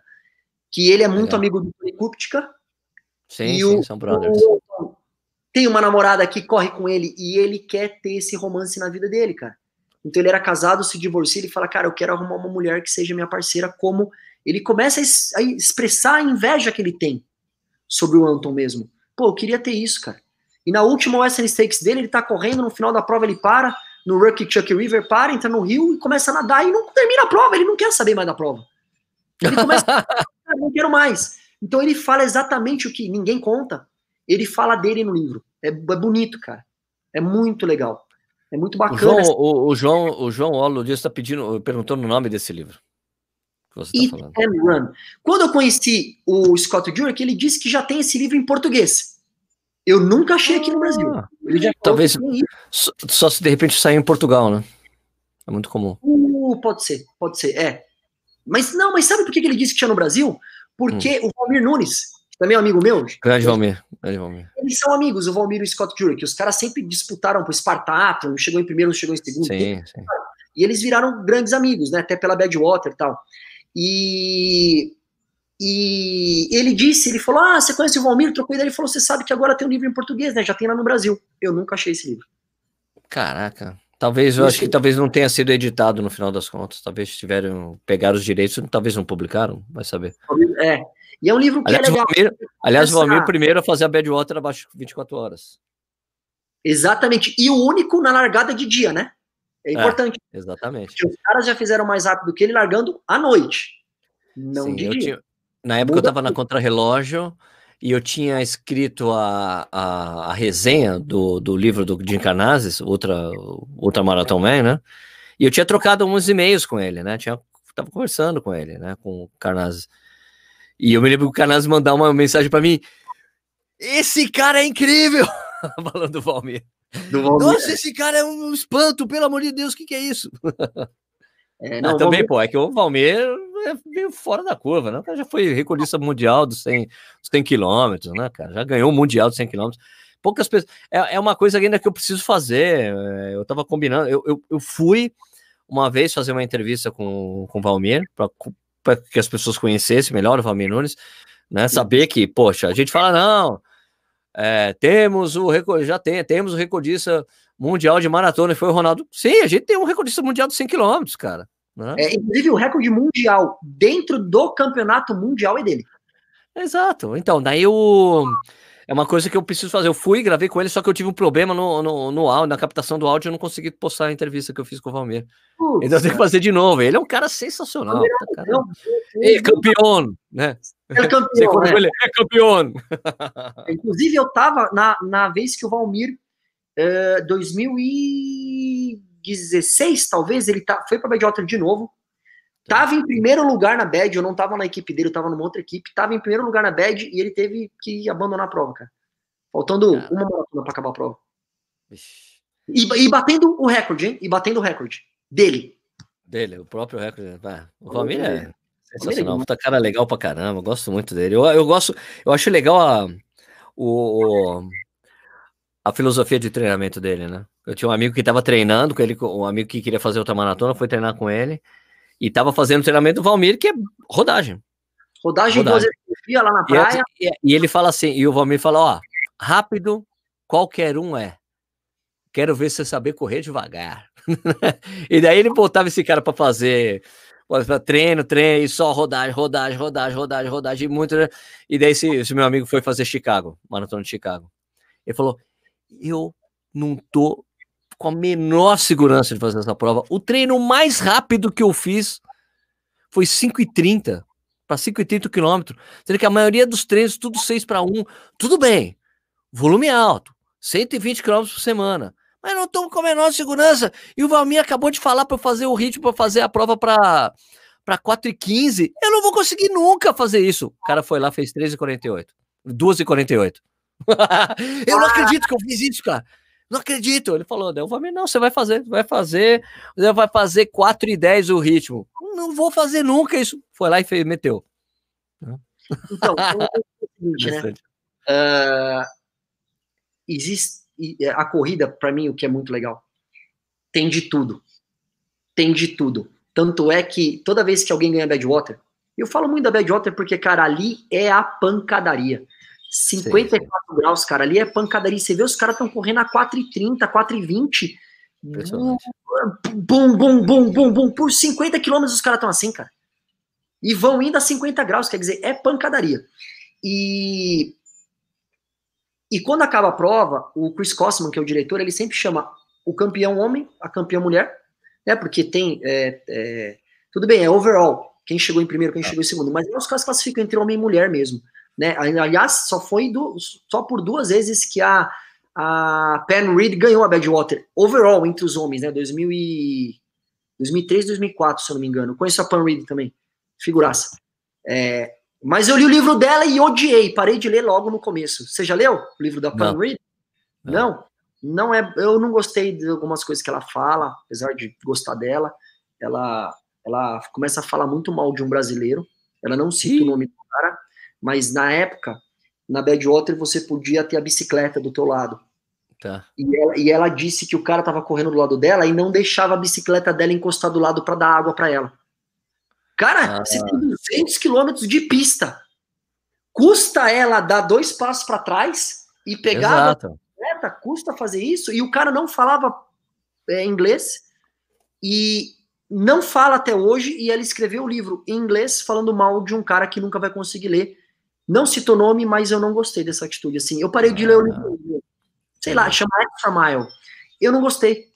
Não, tá. não curti a atitude, enfim, falando sobre livros. Né? Então, ah, não É, tipo, acelera, passa e pega água. Fiz, segura um pouco e pega água, né? É, um capítulo inteiro falando mal do cara, não gostei. Enfim. Shit. Mas, né, falando de livros. Ah, ficou, ficou muito, é muito ressentimento, hein, pra ficar um capítulo inteiro falando mal. Falando, sei lá, são 10 páginas falando disso daí do, do brasileiro, cara. E assim, você tá numa corrida, meu, alguém vai falar outra língua com você, você não você, você sorri, você nem sabe o que tá acontecendo, cara. É. Enfim, ah. e aí, uh, tirando isso, enfim, o Chris Cosman pega homem e mulher. E aí ele pega entrevista, fala assim, meu, quantos quilômetros semanais você corre? E o que você faz? Você encontra de tudo. Você encontra de tudo lá. Você encontra cara que corre 100 quilômetros por semana, você encontra uma mulher, a Ellison, ela foi a primeira mulher a baixar 25 horas na Badwater. Ela acho que ela fez 24 alguma coisa ela, ou 25 alguma coisa, se eu não me engano, acho que ela fez 24 alguma coisa. Foi uma, meu, ela corria 200 milhas por semana. Ou seja, 320 quilômetros por semana, só corrida, fora o resto.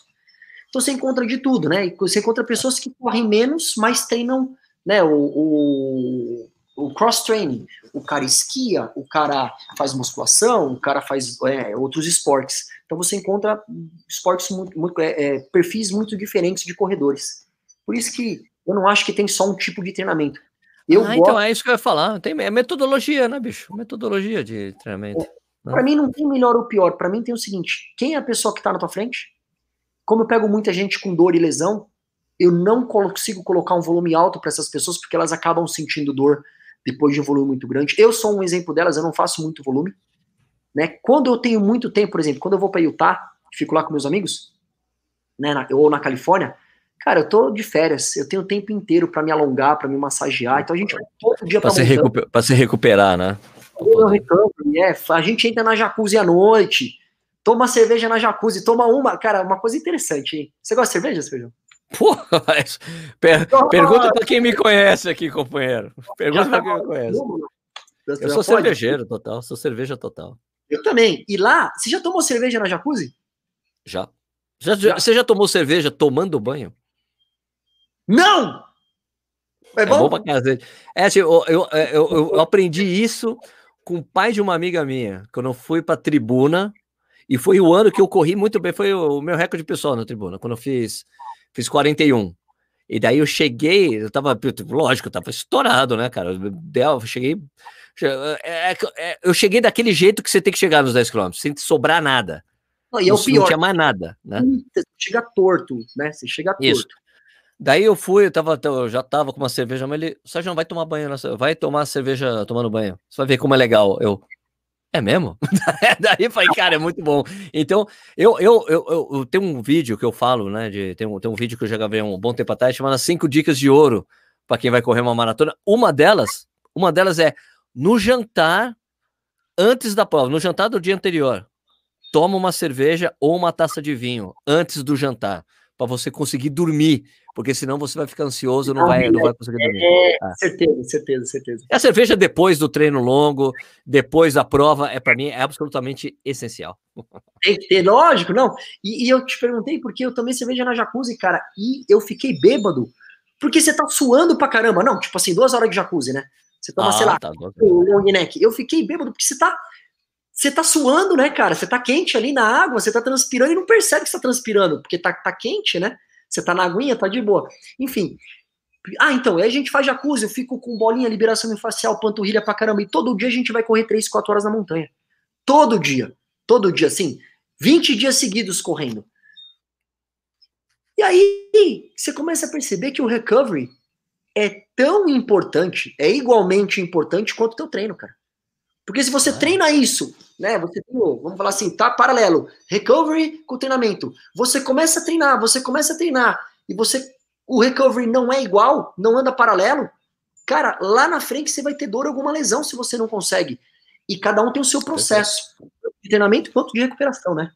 É, eu gosto de falar, Sim. o recovery não é day off, recovery é recovery. Você vai fazer uma caminhada, ou você vai é, fazer uma massagem, ou você vai, sei lá, entrar no calor, no frio, é, cada um tem um tipo, fazer yoga, sei lá, meditação, cada um respiratório, cada um tem o seu, né? Por isso que o método de treino também. Perfeito. É, inclusive, essa coisa de, de recuperação, eu me lembro de ter. De, a última vez que eu, eu, quando eu tinha parceria com a Adidas, eu ia fazer algumas coisas com eles. Uma vez foi em julho para Berlim e eles deram pra gente um, um, um rolo de liberação miofascial, cara, que é o máximo, cara, que ele é pequenininho, ele é assim, ó. Ele não é gigante, ele é, mais, ele é menor. Esse é perfeito, porque você leva para qualquer viagem, ele cabe em qualquer lugar. Aquele grandão ocupa muito espaço. Esse não, você leva junto lá, puta, beleza. E deram um desse e um, e um pequeno, e um pequeno pro pé, sabe? Ah, e daí, legal. E daí eles. É, e daí eh, eh, mandaram um, um vídeo. Era um caninho de PVC? Era um caninho de não, PVC? Não, não é. Ele é exato. Ele é tipo é um, é um, é um, é um rolinho, é um rolinho de liberação miofascial pequenininho. Ah, legal, e é, legal, legal. E é perfeito, porque você pode ficar gerando, você coloca o peso do peso do corpo em cima e faz. Cara, muito bom. E daí eles mandaram uns, mandaram na época uns vídeos para você assistir e eram atletas de elite alemães falando exatamente isso, que a primeira coisa depois do treino que eles fazem é fazer o processo de recuperação. E tem outra coisa que é importante que a gente sabe, né? Que a gente fala, poxa, mas atletas de elite, poxa, é, maratonista, os caras correm 160 a 200 quilômetros por semana. Cara, o cara treina de manhã, ele faz, faz uma, uma, uma sessão de recuperação, ele dorme, ele tira uma soneca, ele dorme, deixa o corpo. Porque a gente sabe que talvez eu, eu já vi várias vezes, tem um, um cara que eu sigo nas mídias sociais, o Steve Magnus, ele fala, cara, a melhor ferramenta de recuperação. Parem com essa piração de recovery. Durma bem, é o melhor. Durma, tire uma soneca. É a melhor, uma das melhores ferramentas de recuperação que tem é você dormir muito bem, ter, ter horas adequadas de sono e você tirar uma soneca. É a melhor coisa, você recupera muito bem também, assim, né? É, eu vejo atletas até de outros esportes, né, de elite, tem atletas que dormem 11 horas direto. Cara, quer ver? Uma vez eu vi, quem que eu vi? Acho um dos brasileiros da, que, que foram para a NBA. Acho que não, não, me lembro qual foi. Não sei se foi o Varejão. Não sei, só sei que o, alguém. Acho que foi o Leandrinho. O Leandrinho falando assim: alguém perguntou para o Leandrinho qual foi a maior dificuldade que você teve para se adaptar à NBA. Ele falou: a soneca depois do treino. Na quadra. Na quadra. Ele terminou colchonete, todo mundo soneca. Ele, cara, demorou muito tempo para conseguir fazer essa soneca. Porque era essencial, porque nos estudos do cara, tirar uma soneca, dormir logo depois ia aumentar a produção de mitocôndria e a recuperação, não sei o que lá, e ele demorou tempo, mas depois eu peguei a manhã. Você sabe que eu fazia muito isso, Sérgio? Quando eu ia até, quando eu corria até na USP, fazia os treinos longos lá na USP e tal, chegava em casa antes de almoçar, Chegava em casa e tirava uma soneca. Minha soneca era tipo meia hora, 40 minutos, cara. Era uma dormida aquela que você tá arrepiado mesmo. Você tá é. morto. Pô, me esvaga lá, cheguei em casa, deitava na sacada de casa e dormia mesmo, cara. E acordava e conseguia o dia, mas isso é. Eu, eu, por isso que eu acho que se chama recovery, né? É, recuperação e não day off. Exato, exato. É Agora que eu tô passando Eu tô passando nesse período da pandemia, André, é muito divertido, assim, porque eu tenho corrido bastante na, na, na esteira, né? Porque quando começou a pandemia aí, eu não tava quase, quase, quase não tava correndo. Eu, já, eu antes da pandemia eu já tava meio capenga, assim, eu não tava correndo, eu não tava treinando com regularidade, eu não, eu não estava disciplinado. Daí chegou a esteira aqui em casa, né? Eu fiz uma parceria com o pessoal né, da Supertec, os caras deixaram uma esteira aqui para mim. Daí eu falei para minha mulher, daqui a três meses eu vou estar tá bem, né? Porque sabe que demora, né? Tipo, se você tá se você tá capenga, para você voltar a correr num ritmo adequado, direitinho, como você, de como você se conhece, que é, o que é correr bem para você, eu sabia que ia demorar uns três meses. E, cara, foi muito. Eu tava falando pra minha mulher, olha só que engraçado. Eu falei aquilo, foi meio da boca para fora, mas foi exatamente o que aconteceu. Deu três meses, assim, deu correndo com regularidade na esteira, regularidade, com regularidade, regularidade, pum, fez assim, fez o clique, virou a chave, plau. Eu falei, cara, tá muito mais fácil correr. Daí eu comecei a pegar, daí eu conversei com o pessoal da Polar, eles mandaram uma cinta de frequência cardíaca, porque eu tô correndo com, com usando o Zwift, né? né? Que o pessoal usa muito para ciclismo. Um amigo me emprestou o Stride e eu corro no Zwift. Daí eu falei, daí eu falei pros caras, porque eu não queria correr no Zwift e ficar ligando o meu relógio para saber como é que tá a frequência cardíaca. Daí arrumou a cinta para mim e tal. E daí eu consigo ver a frequência. Daí tem, às vezes, os treinos leves, eu, come, eu coloco para ver como é que tá. Né? Eu não uso como métrica de treinamento a frequência, eu gosto só para saber como é que tá. Daí eu falei, cara, que louco, eu fui correr outro dia, eu peguei assim para vou correr 5 km. Eu vou correr 5 km, vou correr de boa, de boa, assim, só para ver como é que tá. Meu, assim, colocar a esteira no 9, meu, no 9. Coloquei no 9. Eu falei, puta, eu corri, eu falei, caraca, é, é, exatamente o que eu tô sentindo, como é que não passei, não passei de 127 batimentos cardíacos. Falei, caralho, aí eu tô bem mesmo. aí eu sei que, que tá tudo bem, que eu sei que quando eu tiver a 6 para 1, beleza, vai estar tá 140, 145. Se eu tiver 5,30, vai estar tá 150. Eu sei que vai estar tá escalonado. Né? Uhum. E que não passou de 127. Eu falei, cara, não passou de 137. Ah, não passou de 137, é isso. Eu falei, uhum. tá bom, tá legal. Então, só eu falei, cara, que engraçado, foi exatamente isso. E agora que eu voltei a correr na, na, na rua, né? Rua não, na estrada, né? Eu moro em Jundiaí. Uhum. E, e, inclusive, eu tava falando com, com um amigo ontem, André, e, tipo, eu, eu, tenho, eu tenho, tenho um amigo que tem ido correr comigo. Mas é. assim, mas a gente consegue é, executar o distanciamento social com, com muita facilidade, porque ele corre muito mais rápido que eu. Então ele fica muito. Não é assim, ó, fica ali, ó, fica do outro lado da, da estrada, eu fico desse lado. Não, ele vai embora. Ele vai, eu vou embora, daí ele fica andando, fica indo, voltando, tal, assim, né? ele fica, ele acaba correndo muito mais que eu, né, de distância. Mas eu tenho voltado a fazer treino na, na estrada e, e, a gente estava conversando antes sobre isso, como foi redescobrir a cidade para mim, entendeu? O fato de eu não precisar correr mais na cidade. Porque eu tô indo correr na estrada. A, a primeira uhum. vez que eu fui, eu peguei estrada mesmo, uma estrada, a estrada que sai de Jundiaí vai para Itatiba, fui pelo acostamento, e daí na, na daí depois eu falei, pô, Sérgio, vamos marcar de fazer o treino junto, né? Mas vamos pela, vamos fazer aquele caminho que a gente vai pela vai pela, tipo, a gente foi para outra estrada. Uhum. Outra estrada que também, bicho, e as estradas aqui em Jundiaí, velho, é tudo assim, aqui na região, né? E é legal.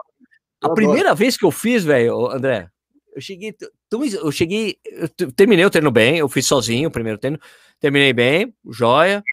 Só que, cara, dia seguinte, velho, como eu tava um tempão sem correr, sem ser na esteira, que a gente sabe que as esteiras absorvem muito mais impacto, né? Você faz parte do trabalho pra você. Meu quadríceps, cara, tinha quase até cãibra no quadríceps. Só o quadríceps. O resto Caraca. tudo ok. Panturrilha ok, tudo ok.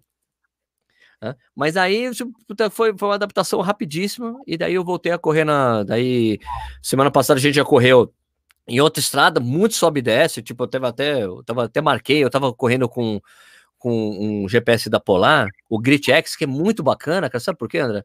Ele conta quantas subidas você pegou. Ele ah, conta e pega o tempo. Isso é um barato. Ele fala assim, ó. Ele pega, ele pega, ah, você tá em desnível, beleza. Pum, ele começa a marcar, ele cronometra as suas subidas e quantas subidas você fez. É um barato. É mesmo? Qual, qual é o é, modelo? É o Grit X, é Grit X.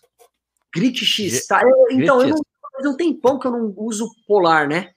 Mas é essas coisas, cara, eu acho muito legais, porque eu corro muito em. em eu moro no Morumbi. Lá é um bairro que é só sobe e desce. E eu treino, minha montanha é essa. Sobe e desce, sobe e desce, sobe e desce. Morumbi. é legal, cara, que bacana. É, o Grit X, o Grit é, X é, o Grit X foi feito para montanhistas, para quem corre montanha. Que Por legal. isso que ele tem essa, essa, coisa. E ele tem o e ele tem medidor de potência nele também. Que então legal. Você consegue ver várias métricas depois. E daí eu fui ver no Grit X uma subida que tipo, eu falei, cara, essa subida não acaba nunca. Né? E era assim, subida de estrada, então ela é bem constante, né? Porque às vezes subida de, de em trilha sempre tem um. Essa era bem uhum. constante. Falei, cara, essa subida não termina nunca. Daí eu fui ver depois, era uma subida de 2 km. Falei, Caraca. ah, então foi por isso que tava demorando. 2 km subindo. Você leva quase que 15 minutos, sei lá, né? Você fica. É. O, o e já, é, e tá, diga, diga perguntar, fiquei interessado nesse relógio. Vende no site daqui, da. Da, da Polar, no site da Polar, chama Grit X. É muito legal, cara. É assim, ó, ele. A único, o único porém que eu vou te falar em relação aos, aos GPS da Polar, que eu gosto, eu gosto muito, é que eles usam um chip GPS diferente da, da Garmin, do, do chip geralmente usado pelos, pelos fabricantes, que é o chip SIRF, né, que é, um, é o chip mais usado por todo mundo. Eles pegaram o chip da Sony, que é legal, é um chip que tem a NM, que ele tem uma economia de ele tem a grande característica dele é que ele economiza bastante, ele, ele tem um consumo de energia muito baixo. Tá. Só que esse consumo de energia muito baixo tem uma contrapartida que o, o GPS ele não é tão preciso quanto o Garmin. Sendo tá. que nem o Garmin é tão preciso assim. A gente sabe que nenhum GPS é 100% preciso. É. O, o Grid X tem uma diferençazinha ali, tem uma diferença em relação ao polar, entendeu? Então é um pouco. Mas, cara, esse, esse Grid X é feito para montanhista mesmo, e ele tem isso, ele tem barômetro, ele tem essa coisa do. É o barômetro, a gente sabe que o barômetro é a melhor coisa para medir a altimetria, né? Então, é. ele tem barômetro, ele tem esse, esse contador de laps para subidas. Eu achei o máximo, cara. Legal. Outro dia eu fui fazer um treino de subida, fazendo tiro em subida, e daí eu falei, eu, cara, perdi a conta. Quando cheguei em casa, porra, nove, foram nove. Tava lá, Legal. nove subidas. Barato. A minha maior dificuldade em GPS é o seguinte, cara, eu não tenho quase nenhuma ultra registrada. Nenhuma. Que minhas provas duram 20 horas para cima. O GPS ah, o 18 o morre. O Grit é segura. O Grit é segura. Segura? Segura. Legal, ver. O Grit X, o Grit X, se eu não me engano, é você. É... aliás, outros GPS têm isso, né? Que você consegue estender o tempo da bateria. Se você vai falar, ó, vou fazer uma prova, ele diminui a precisão do GPS para te dar. É, a, a, não é que ele diminui a precisão, ele diminui a quantidade de leituras do Leitura. GPS para que você consiga correr por mais tempo, ele estende a bateria. Mas os, os GPS da Polar, eles têm isso. Como o chip ANM da Sony, ele dura muito mais. É muito mais que isso. Legal, cara. Então é interessante porque as pessoas falam assim: como é que você faz nas tuas provas? Eu falo assim: não faço, não ligo. Os caras, mas você não quer saber como é que você tá falando? Não, porque eu vou fazer 100 km em 15 horas. Eu até eu compro sempre os meus que são né, os que duram mais a bateria. Eu não vejo pelas funções do GPS. Eu falo assim, quantas horas dura em uso? Ah, 18 horas, 19 horas, é o que eu compro. É... Só que Deixa eles. falar aqui, ó. Nova, Vou te falar aqui, ó. Bateria do Grit X dura até 40 horas com o GPS ligado. E frequência, e frequência cardíaca. Que legal, cara. Ó, eu vou te até falar. Horas. Ah. Eu uso o Polar há muitos anos, porque, cara, depois que teve o Garmin, eu fui pro Garmin por causa do GPS dele, enfim, né? Eu ah. usei, a última vez que eu usei um Polar, o GPS ainda você botava uma barata no teu tênis, você lembra daquilo, né? Sim, sim. Você ainda tinha que pôr um negócio desse tamanho no tênis. Uh, mas isso é legal, isso é uma das coisas que me atraem em GPS. O tempo que uh, que dura, né? E de verdade, é, pô, para durar mais eu tenho que comprar o top da Garmin, o mais, não, sei o que lá, o mais caro, o mais. Vai no Grit X. O Grit X, ó, que eu tô lendo aqui, ó. Ah, peraí, peraí. É, é isso mesmo, até 40. Se, então, ó, se é até 40 horas, se você desligar a frequência cardíaca, por exemplo, você estende ainda. Você não vai precisar de frequência cardíaca se você estiver correndo uma prova. Né? Ó, galera, o Sérgio tá me convencendo a usar um polar. Ah, depois eu te passo o link que eu ganhei uma comissão. Oh, manda lá, manda lá. Bacana. Não, mas é realmente o, a Polar tem isso. Eles foram para esse chip da Sony exatamente por causa disso, né? Que é tipo porque o relógio também.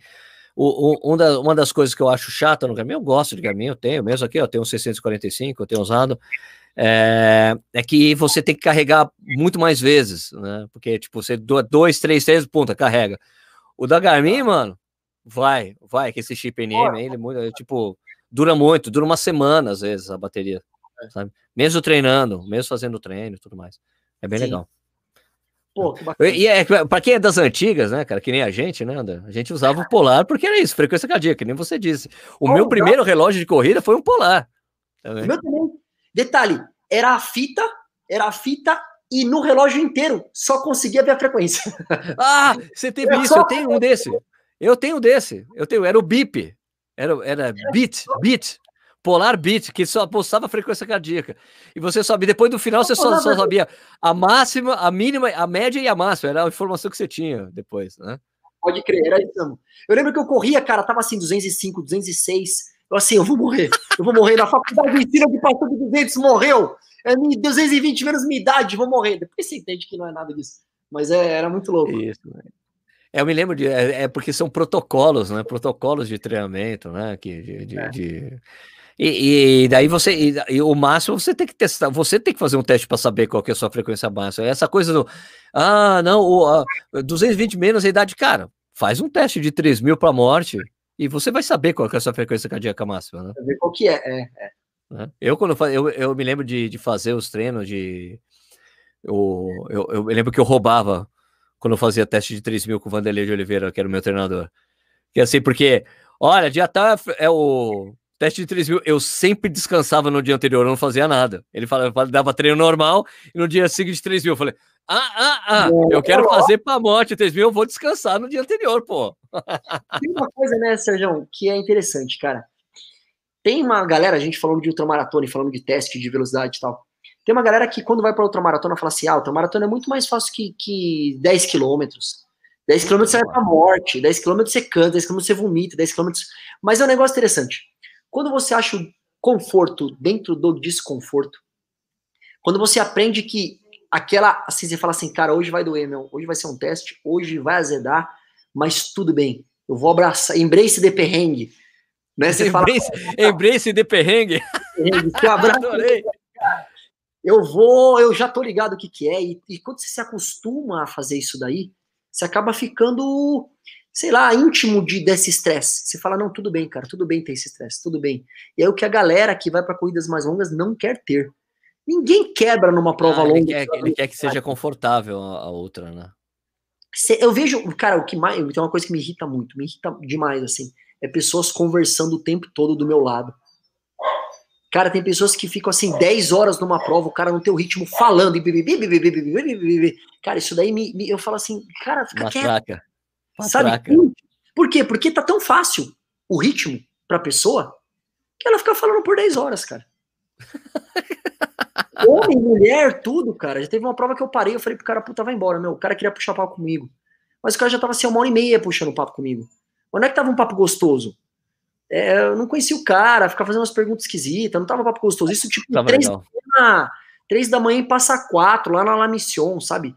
Eu falei, chego uma hora, falei pro cara, falei, vai embora, meu, na boa pô, tá, tá incomodado, já tô irritado, tô passando fome há sete horas aqui. Não tava gostoso, sabe? Tava a quatro graus na montanha, tipo, tava chovendo, tava zica, não tava gostoso. Cenário ruim.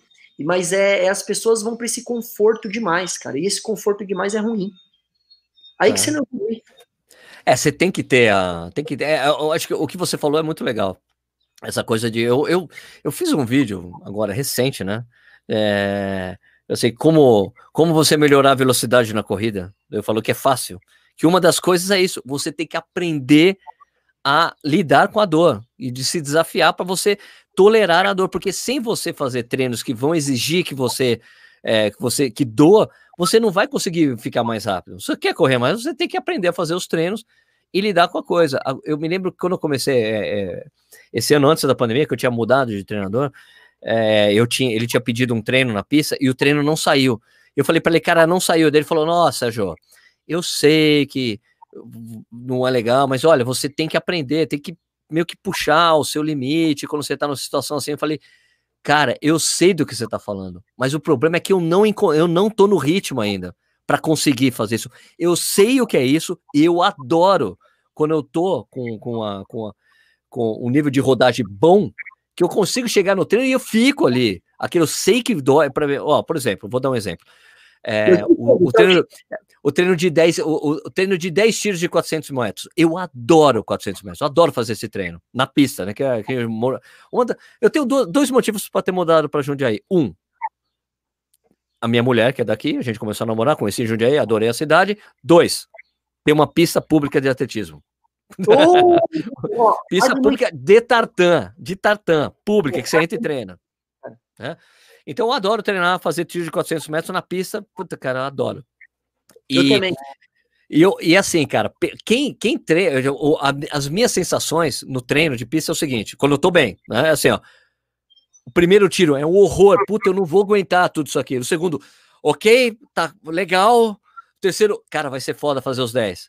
O quarto, é, legal. Chegou no quinto, puta, beleza. Ah, vou continuar a fazer tudo, e daí você consegue até aumentar o tiro, porque tem a coisa, né, do, do, do é, como é que a gente chama, de homeostase, né, é aquela Sim. coisa que você tá, você tá, tipo, você, você fez o aquecimento, você fez uns, umas acelerações, só que quando você entra para aquela velocidade, seu corpo corra, cara. É. Jura que você vai querer fazer isso? Daí você faz de novo ele, ah, você quer fazer mesmo? Daí tem, é, você vai fazer, ah, tudo bem, tudo bem, vamos fazer isso aí, né? O corpo parece que para mim ele assim, ele se ajusta no terceiro, quarto, quinto, depois ele, beleza, e daí eu consigo até fazer mais forte e, e não fazer no... meio que negativando, assim, sabe? Sim, eu te entendo. Aí no nono tiro você tá tipo pré-fontaine, você fala agora, mano. Agora vai, né?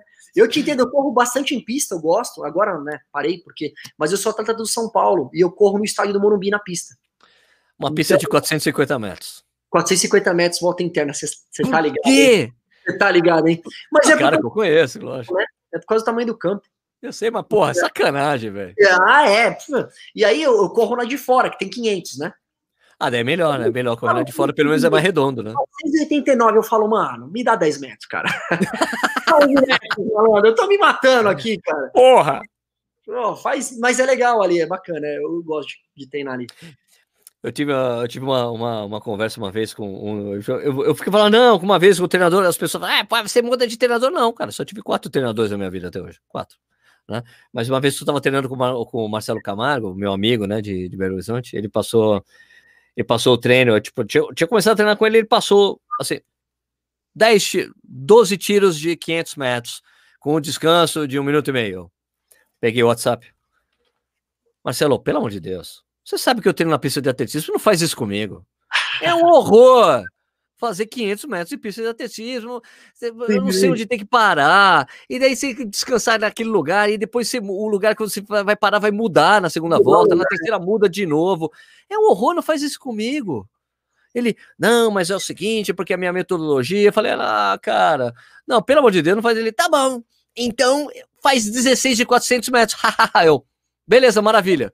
Ele, é. mas tudo bem para você? Eu falei, claro que tudo bem fazer. Eu prefiro 10 vezes fazer 16 tiros de 400 metros do que fazer 12 de 500. Hã? Porra. Sim, sim, sim, eu te entendo. Agora tem uma, um treino do Vanderlei de Oliveira que ele me passava, cara, que às vezes eu, quando, quando eu treinava com o Marcos Paulo e ele pedia para fazer 16 tiros de, de, de 400 metros, eu fazia o treino do Vanderlei. Que assim, ele falou, ó, o, o Marcos falou, ó, 16 tiros de 400 é, para, com um descanso de um minuto. Deu. Beleza. Daí eu fazia o treino do Vanderlei, que ele, ele dividia, que é, é, o Vanderlei é a escola portuguesa de treinamento. Então ele dividia a, a, os tiros em séries, com descanso diferente entre os tiros e entre as séries. Então era assim, era, eh, por exemplo, quatro, né? Sempre dividindo em, em múltiplos de quatro. Então, quatro, então era, eu fazia quatro séries de 400 metros, com é, 45 segundos de descanso entre os tiros e dois minutos entre as séries. Sim, e, aí, sim. Quando, e quando você faz isso, cara, é muito louco, sabe por quê? Porque você vai fazendo. Você vai, por exemplo, vou fazer uma série que eu fiz uma época. É assim: a primeira série saía 1,38, a segunda série saía 1,36, a segunda série 1,34 e a terceira e a quarta saía 1,30. Você conseguia ir negativando porque você descansava. E você saía mais forte. Era muito louco, cara. Muito legal. Que legal. É, isso é isso é bacana. Eu adoro a pista, justamente porque é lá que eu tento que eu ganho velocidade, né? É correr na pista que eu gosto de, de, de, ganhar velocidade. Isso é muito. É, o descanso é, é, é interessante. Tem, eu, eu gosto dessa parte, Sérgio, de quando eu falei que eu não gosto do tempo, não é no treinamento. Eu gosto, eu tenho a minha nerdice do treinamento de falar assim, não, hoje é tá. tanto de tanto, hoje é tanto de tanto, eu faço isso. Mas o que me incomodava era, era o olhar castrador das pessoas de falar assim, ah, você fez 10k em menos de 37? Era essa comparação que eu falava assim, não, galera, ah, eu não tá, essa, essa coisa de ficar competindo, a competitividade ali. E eu achei, tá. e eu, e eu sempre corri rápido, assim, rápido. Nunca fui corredor, mas, né, eu, lá no estádio mesmo, eu fiz 5K em 17 e tal. Na, Cara, na... você, esse passar, esse, quantos anos de remo você teve? Eu fiz dois anos de remo, né? É... O remo deixa o cara muito forte. É, é muito não, exigente o treino do remo. É muito exigente. Você fica né? bruto. Tanto é que quando eu fui pra corrida, eu falei assim, nossa, que fácil isso. Porque os O remo é muito sofrido, não? O remo é muito o sofrido. O remo era o pior. Na corrida eu era o melhor dos corredores. Eu falava assim, nossa, é baba isso aqui, né? Tipo, não é difícil correr. Hoje em dia eu vejo que eu já não tô mais tão, porque eu não tenho pensamento físico do remo, né? Então, muda tudo. Mas eu tenho um remo em casa, eu tenho um remo ergômetro, eu remo, então eu gosto ainda de. Eu, uma vez eu, eu, eu, faz, eu faço. Agora eu nem, nem pretendo voltar, né? Mas eu fazia a Smart Fit, a Smart Fit tem remo, né? Sim, tem, sim. Tem, tem o remo. E, e eu falei, pô, vou pegar um dia, vou pegar o, o dia de descanso e fazer remo, né? Fazer remo vai fazer tranquilo, né? Passei com baixo impacto aeróbico, né? Daí eu me filmei e coloquei, ah, dando uma... daí tomei uma bronca da, da Adriana Pisa, que, que rema. Sim. Ela, Sérgio, vai assistir os vídeos no YouTube que você tá remando errado. ela falou, pensa, é, eu achei muito legal que ela falou, pensa no remo como se fosse o leg press, é, é muito mais perna do que braço. Né? E é perna primeiro, depois o braço, perna primeiro. Observa o joelho. Você não pode subir o joelho antes. Tem que a sua perna só passa depois se você você juntou o joelho. Caramba. Ah, então, é, é, primeiro o braço, depois a perna, passa o braço, depois a perna. Aprende, vai assistir uns vídeos no YouTube. Eu, que vergonha. E quando eu remava, eu tinha vontade de ir para Olimpíada, né? Assim, era minha, minha, era meu target mesmo de, de como remador. Só que eu gostava de remar é, parlamenta simples, que é só um lado. Então o outro cara rema, um cara rema um lado, você rema o outro. Eu não gostava de dupla. E aí minha, minha dupla foi morar em São Bernardo, que ele foi fazer FEI, né? Que é um grande amigo meu. Ele fez engenharia. E aí eu que tinha que remar sozinho, eu não gostava. O meu barco, na verdade, eram oito pessoas no barco. O barco voa, era muito bacana. Então eu sempre é. gostei disso. E pra achar outro parceiro, cara, pô, não era. era então meu TCC ritmo, da... né? ritmo de remada, isso, né? É, eu fui treinador de remo, então remo é um esporte que eu adoro, assim, adoro, adoro. Sempre curti muito. Então, o tamanho da pessoa, o peso, tudo isso influencia, né? Então, eu fui pra corrida. Eu falei, cara, eu vou procurar um esporte que eu faço sozinho, porque eu gosto de esporte coletivo. Tá. Mas eu vou procurar, né, sozinho. Me apaixonei a corrida, cara. Eu vejo a corrida como. É... Claro, eu gosto de competir, adoro a competição. Gosto mesmo, gosto de dar o meu melhor, gosto de, de, de fazer, né, é, de azedar. Mas eu vejo como um negócio que é uma relação de longo prazo, cara, um casamento, assim. Quer dizer, mentira, eu já fui casado duas vezes, então, é, para mim, casamento dura menos, mas é um negócio que, cara, é longo, cara. Eu quero estar tá com 80 anos correndo Mont Blanc, correndo Bagwater, quero estar, tá, então, sei lá, uma relação que eu não, eu não vejo que pessoas, para atingir uma meta, se sacrificam. Sacrificam a articulação, sacrificam tudo, né? Eu sou o contrário. Eu acabo uma prova, no dia seguinte, literalmente, 100 quilômetros, dia seguinte eu tô dando aula. Então, seis da manhã eu tô na casa dos meus alunos dando aula, porque para mim é tem que ter um cuidado quanto a isso. E não é só correr, né? Quando você começa a ver a mesma coisa sobre a corrida, cara, é igual você falou, a parte, pô, vou remar em outro dia, você começa a ver que são é muito mais muito mais complexo e sedutor e mais legal. Ô, André, Ô, André, pô, é, fala aí qual, como é que as pessoas entram em contato com você, como é que treinam com você, faz aí o seu merchan pra galera. Ah, bom, acho que o mais fácil hoje em dia, né? Eu não coloquei, eu vi que você colocou arroba corrida no ar aqui, eu não coloquei no meu. É, meu Instagram é meu nome, André Nader, e no finalzinho tem um underline, porque se você misturar as letras de André e de Nader, dá a mesma coisa, né? Então, muitas pessoas têm nome de Nader, enfim, André, no Líbano é Nader, tem pessoas que chamam Nader e André, a mesma coisa, enfim. Então. Ah, você, você só tem ascendência libanesa? Libanesa. Ah, legal, bacana. E, e aí é mais pelo Instagram mesmo, André Nader, underline. E eu dou bastante curso para professores, né? Então eu tenho uma mentoria que agora a gente começou na pandemia, tá rolando, uma mentoria de 20, 20 treinadores que fazem a mentoria, que é justamente sobre corrida. Então, é. é uma parte onde eu comecei a trabalhar muito treinamento físico e mental para corredores. Então, a parte mental muitas vezes é o que limita a gente. Tem pessoas lá do treinamento que falam assim: Meu, tem uma, uma, uma amiga minha que ela falou assim: Olha, eu não consigo correr mais de 5 quilômetros. Não vai, não dá, não quero. Eu falei: Então faz o seguinte, divide teu treino em dois de quatro. Corre 4 quilômetros de manhã e 4 quilômetros no final do, da tardinha. Ela, beleza, correu num ritmo mais rápido que do 5, feliz da vida. Então, assim, é, você vê que são alguns fatores limitantes da mente mesmo. A gente muda né, o, o drive que você tem que ter e você começa a melhorar. Então, acho que o mais fácil é pelo Instagram mesmo. E pode entrar em contato, mandar inbox, mandar mensagem que eu respondo. Tem meu e-mail também.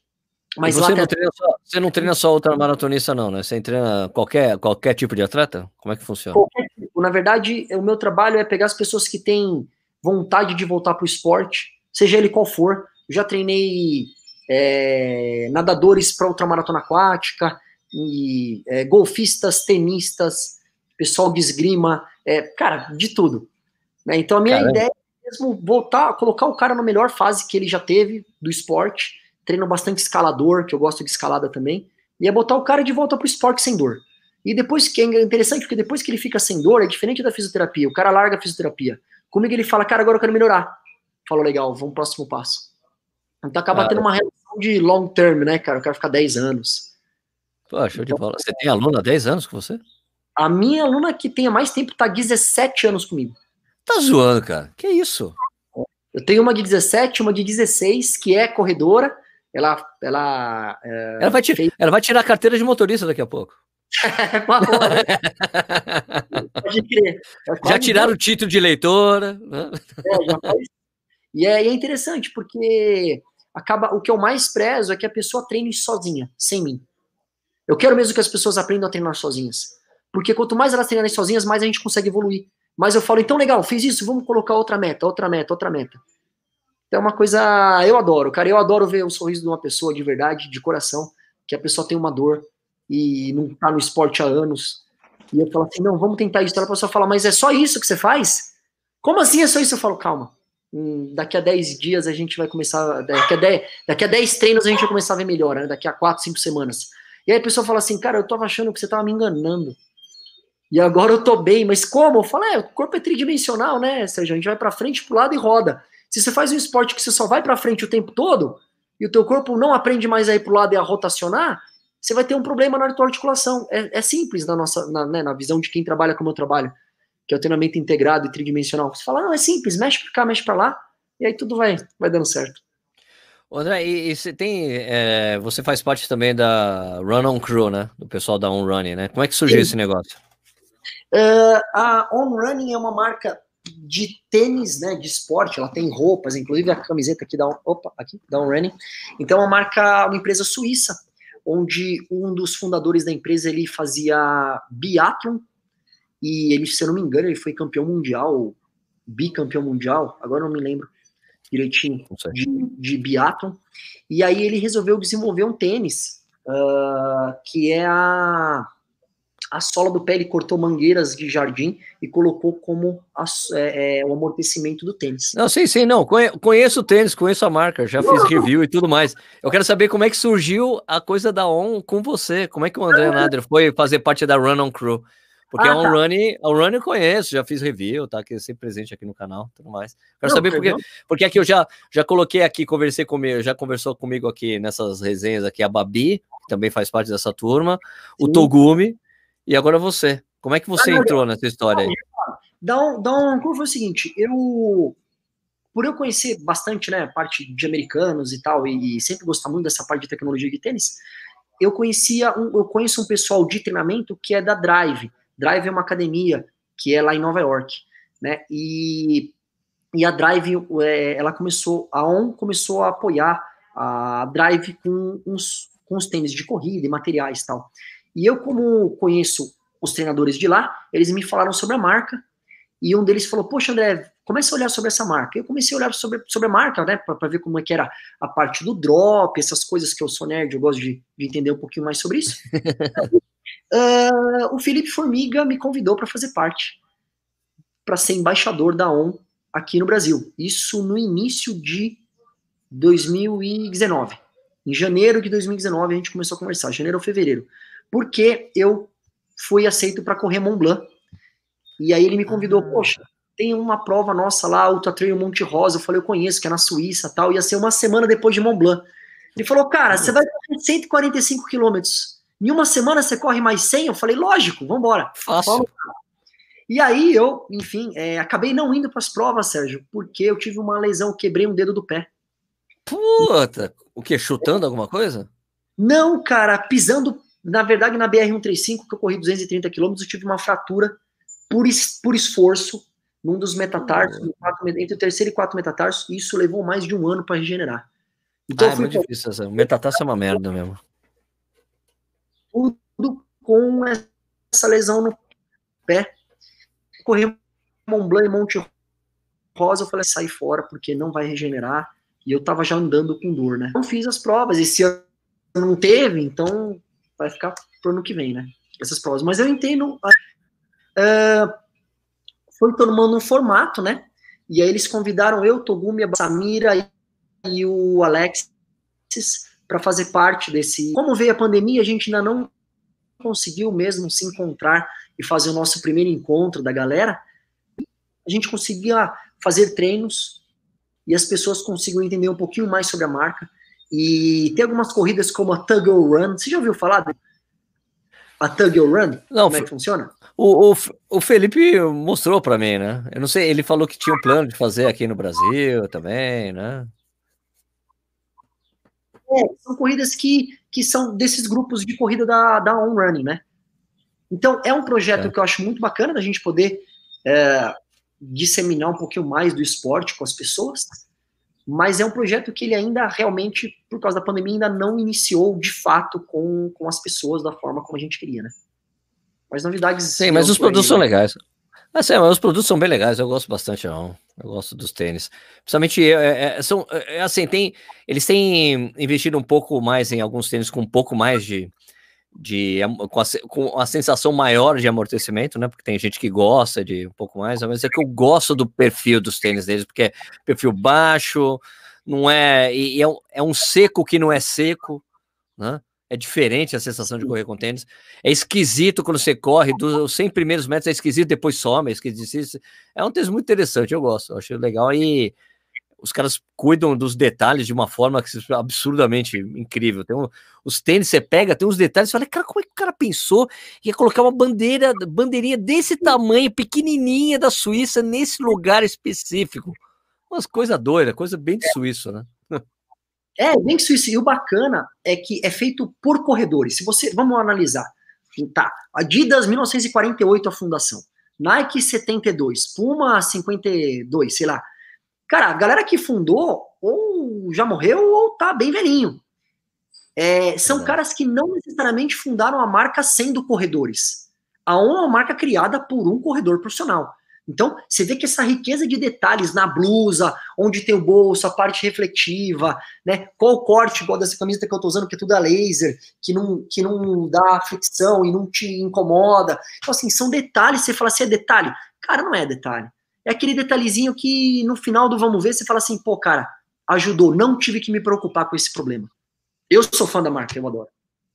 Legal. Aí o, o, Felipe saiu, né? O Felipe não tá mais, não, agora. Agora é o Henrique que entrou no é, lugar dele. O Henrique eu conheço da época da Adidas também. Sim, sim, sim, sim. Na verdade, o Fê é o último dia amanhã, né? Sim, sim, sim. Tá, no, tá, na, tá aí, e aí, Bom. pô, e galera, eu vou te falar uma coisa, Sérgio. É, é tão legal estar tá com uma marca que os caras não te obrigam a nada. E eles te deixam de uma forma orgânica e você consegue achar teu espaço da forma como você gosta, né? Hoje a gente sabe muito sobre mídia social, ter obrigatoriedade de postar coisas, de fazer com as empresas tal. Isso, Mas... ó, o lançamento do produto tal é agora, mandou, você tem que fazer um post hoje com esse texto, com, olha, o base é isso aqui, eu sei como é que é. É, então, e é, é tão gostoso que você fala assim, cara, tá bom, eu posso ter minha identidade, e dentro da minha identidade eu atingir meu público que sabe como eu sou. Né? Isso, é, isso é muito legal, isso é muito bacana, é tudo muito conversado lá. Eu trabalhei também em outras empresas por anos até de corrida, né? Onde era uma coisa que eu não gostava, não, não achava muito. Não via muito sentido, né? Em eu ter que ser exatamente igual você falou do chapéu lá. Não, você tem que fazer tal coisa. Ah, deixa ser eu, cara.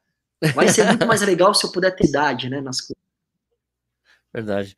André, a gente tem que e é marcar é um dia de a gente tem que marcar um dia de fazer um fazer um vídeo atualizado de, de liberação miofascial, que eu fiz um com Silas há mil anos atrás, seria legal a gente fazer um, uma atualizada aí, se tiver alguma coisa nova, de fazer alguma, pegar algumas técnicas básicas para corredores. Aí, né?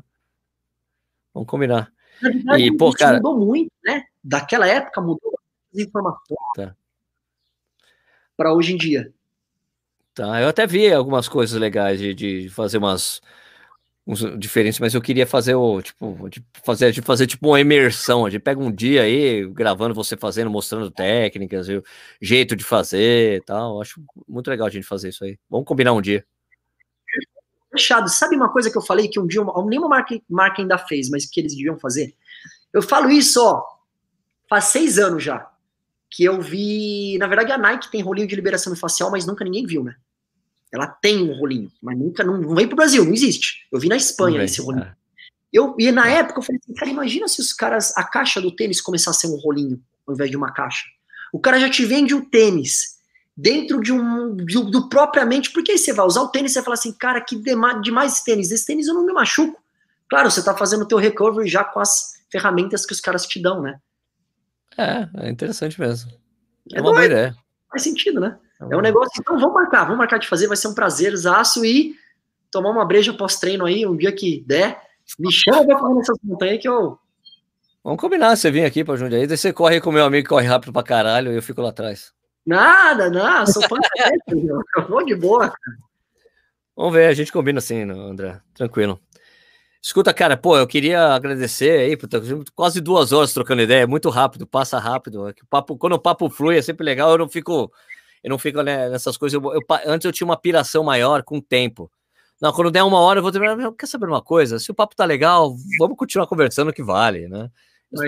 Porque as pessoas podem escutar isso aqui em podcast, pode ficar vendo o vídeo sem precisar ver o vídeo, só escuta o vídeo e vai. Eu acho barato, é sempre legal, assim. E, Legal, pô, queria agradecer, queria agradecer, cara, obrigado, super obrigado por ter seu tempo aí no domingo. Desculpa te pegar domingo de manhã. Espero que, que você tenha cumprido o combinado que eu falei que você tinha que treinar antes de aparecer na live. Não, eu. Tanto fui que eu tô com a roupinha aqui, cara. Deu só meia hora, mas eu fui aqui no, no, no, no condomínio. André, só para fechar aqui, então, ó, eu queria que você falasse para as pessoas qual foi a coisa mais importante que você aprendeu com a corrida.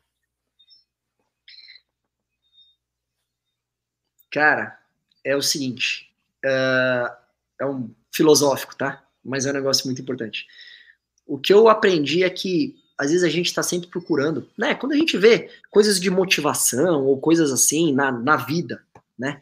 De que você, não, você tem que ir atrás, você tem que é, bater, dar porrada e bababá, né? No business, no negócio, na tua vida e tal. O que eu mais aprendi, cara, é apanhar, no bom sentido. É que é o seguinte, às vezes você vai encontrar aquele dia perfeito, aquela corrida perfeita, aquele momento perfeito. Mas para você chegar ali, cara, são tantos dias você. Porra, hoje eu tô cansado, cara. Hoje eu não quero acordar. Hoje tá frio, hoje tá chovendo, eu tô com encravada, sei lá qualquer, o que for. Você arruma mil desculpas para começar, mas é sempre tão bom depois que você começa. E tão melhor quando você acaba. Então o que eu aprendi é o seguinte: que, como a vida, a gente vai, a gente vai sempre. Cai, levanta, cai, levanta, cai, levanta. E a corrida é algo muito assim. Cai, levanta, cai, levanta, cai, levanta, né? Ainda mais quando você vai para outra maratona, que são muitas horas para dar coisa errada. E dá, um monte. Né? Você tá na montanha, tem muito tempo para dar coisa errada. E sempre acontece. Eu nunca corri uma corrida que eu falei assim, nossa, que delícia, foi tudo perfeitinho. Né? Não tem. Para mim é sempre alguma coisinha. Então, o fato da resiliência, o fato de você uh, poder apreciar cada momento único, porque cada situação é uma, eu acho que é, que é a beleza disso. Eu sempre saio para correr com um sorriso, eu sempre volto com um sorriso. Claro, depois das pancadarias de 5 e 10k, você volta meio, ah, meio torto. Mas, em linhas gerais, né, cara, é uma sensação de bem-estar de falar assim: não, cara, eu aguento mais um pouquinho, eu aguento mais um pouquinho, eu aguento mais um pouquinho. Então, para minha vida, eu sou uma pessoa muito melhor correndo do que se eu não corresse. Né? E quando as pessoas falam, ah, fala uma frase de, é, né, fala, fala por que você corre. Eu corro porque eu sou uma pessoa melhor e para inspirar os outros. Eu é sempre fui asmático, né? E então eu comecei a só fazer esporte depois, mesmo depois dos 14 anos, porque eu não conseguia fazer nada, não conseguia jogar bola, tinha asma, então era muito difícil para eu correr. E eu fiz uma cirurgia no quadril, que eu tirei um tumor do meu quadril com 20 anos. Então eu fiquei um mês deitado, mais um mês sem andar. Então para mim foi uma foi um processo de ficar três meses de muleta, foi um processo muito difícil.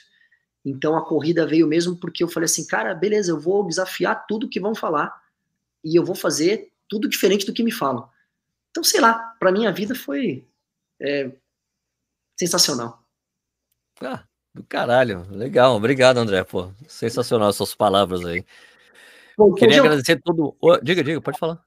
Queria agradecer você, na verdade, porque eu sou teu fã há muitos anos, desde a época da Guida da Rumbase, a gente nunca pôde se encontrar.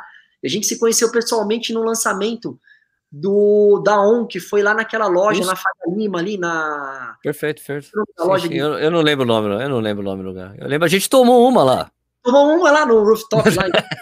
lá e eu queria dizer que é muito legal o trabalho que você faz e que pelo teu trabalho você pode ter certeza que muitas pessoas começam no esporte, mesmo que por essa métrica às vezes não seja precisa, você não sabe, mas pode ter certeza que muitas pessoas começam e continuam no esporte pelo que você faz. Então, obrigado por ter me convidado e obrigado por fazer o que você faz, cara.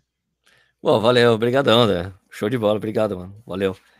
Escuta, pessoal, queria pô, agradecer de novo a audiência de todo mundo. É, lembrar que esse programa aqui tem um oferecimento da LB Run, que faz as bermudas que eu gosto de correr. Tem um link aqui abaixo com desconto né, no site todo deles. São as bermudas bem legais, que eu acho que esse não é bermuda que não é aquelas de. É uma bermuda de compressão que não é aquela super compressão, que eu acho um saco. Corrida, essas. essas é, esses adereços de corrida que são que apertam demais, eu acho um horror para mim. Né? Eu não acho que a musculatura tem que se mexer normalmente, mas essa é uma bermuda que ela cola na na, na perna, na coxa, e puta, é muito bom e ela não aperta, então acho excelente. Então é uma parceira que eu tenho aqui, tá aqui na descrição, aproveita aí, tem descontinho, tá bom? E a gente volta na semana que vem com mais uma dessa aqui, mais uma resenha pós-treino, trocando uma ideia, que vira um podcast que vocês podem escutar ou assistir quando vocês quiserem aí. André, obrigado de novo, cara. Valeu mesmo. Maravilha, a valeu. Gente combina, a gente combina essa gravação dessa coisa aí nova aí depois de liberação miofaciar. Fechado. Valeu. Fiquem com Deus aí. Bom final de semana para todo mundo. Pra Muito você. bem para todo mundo. Valeu. Eu, Valeu, eu vou fechar a transmissão. Vou fechar a transmissão. Atenção. Vai fechar a transmissão.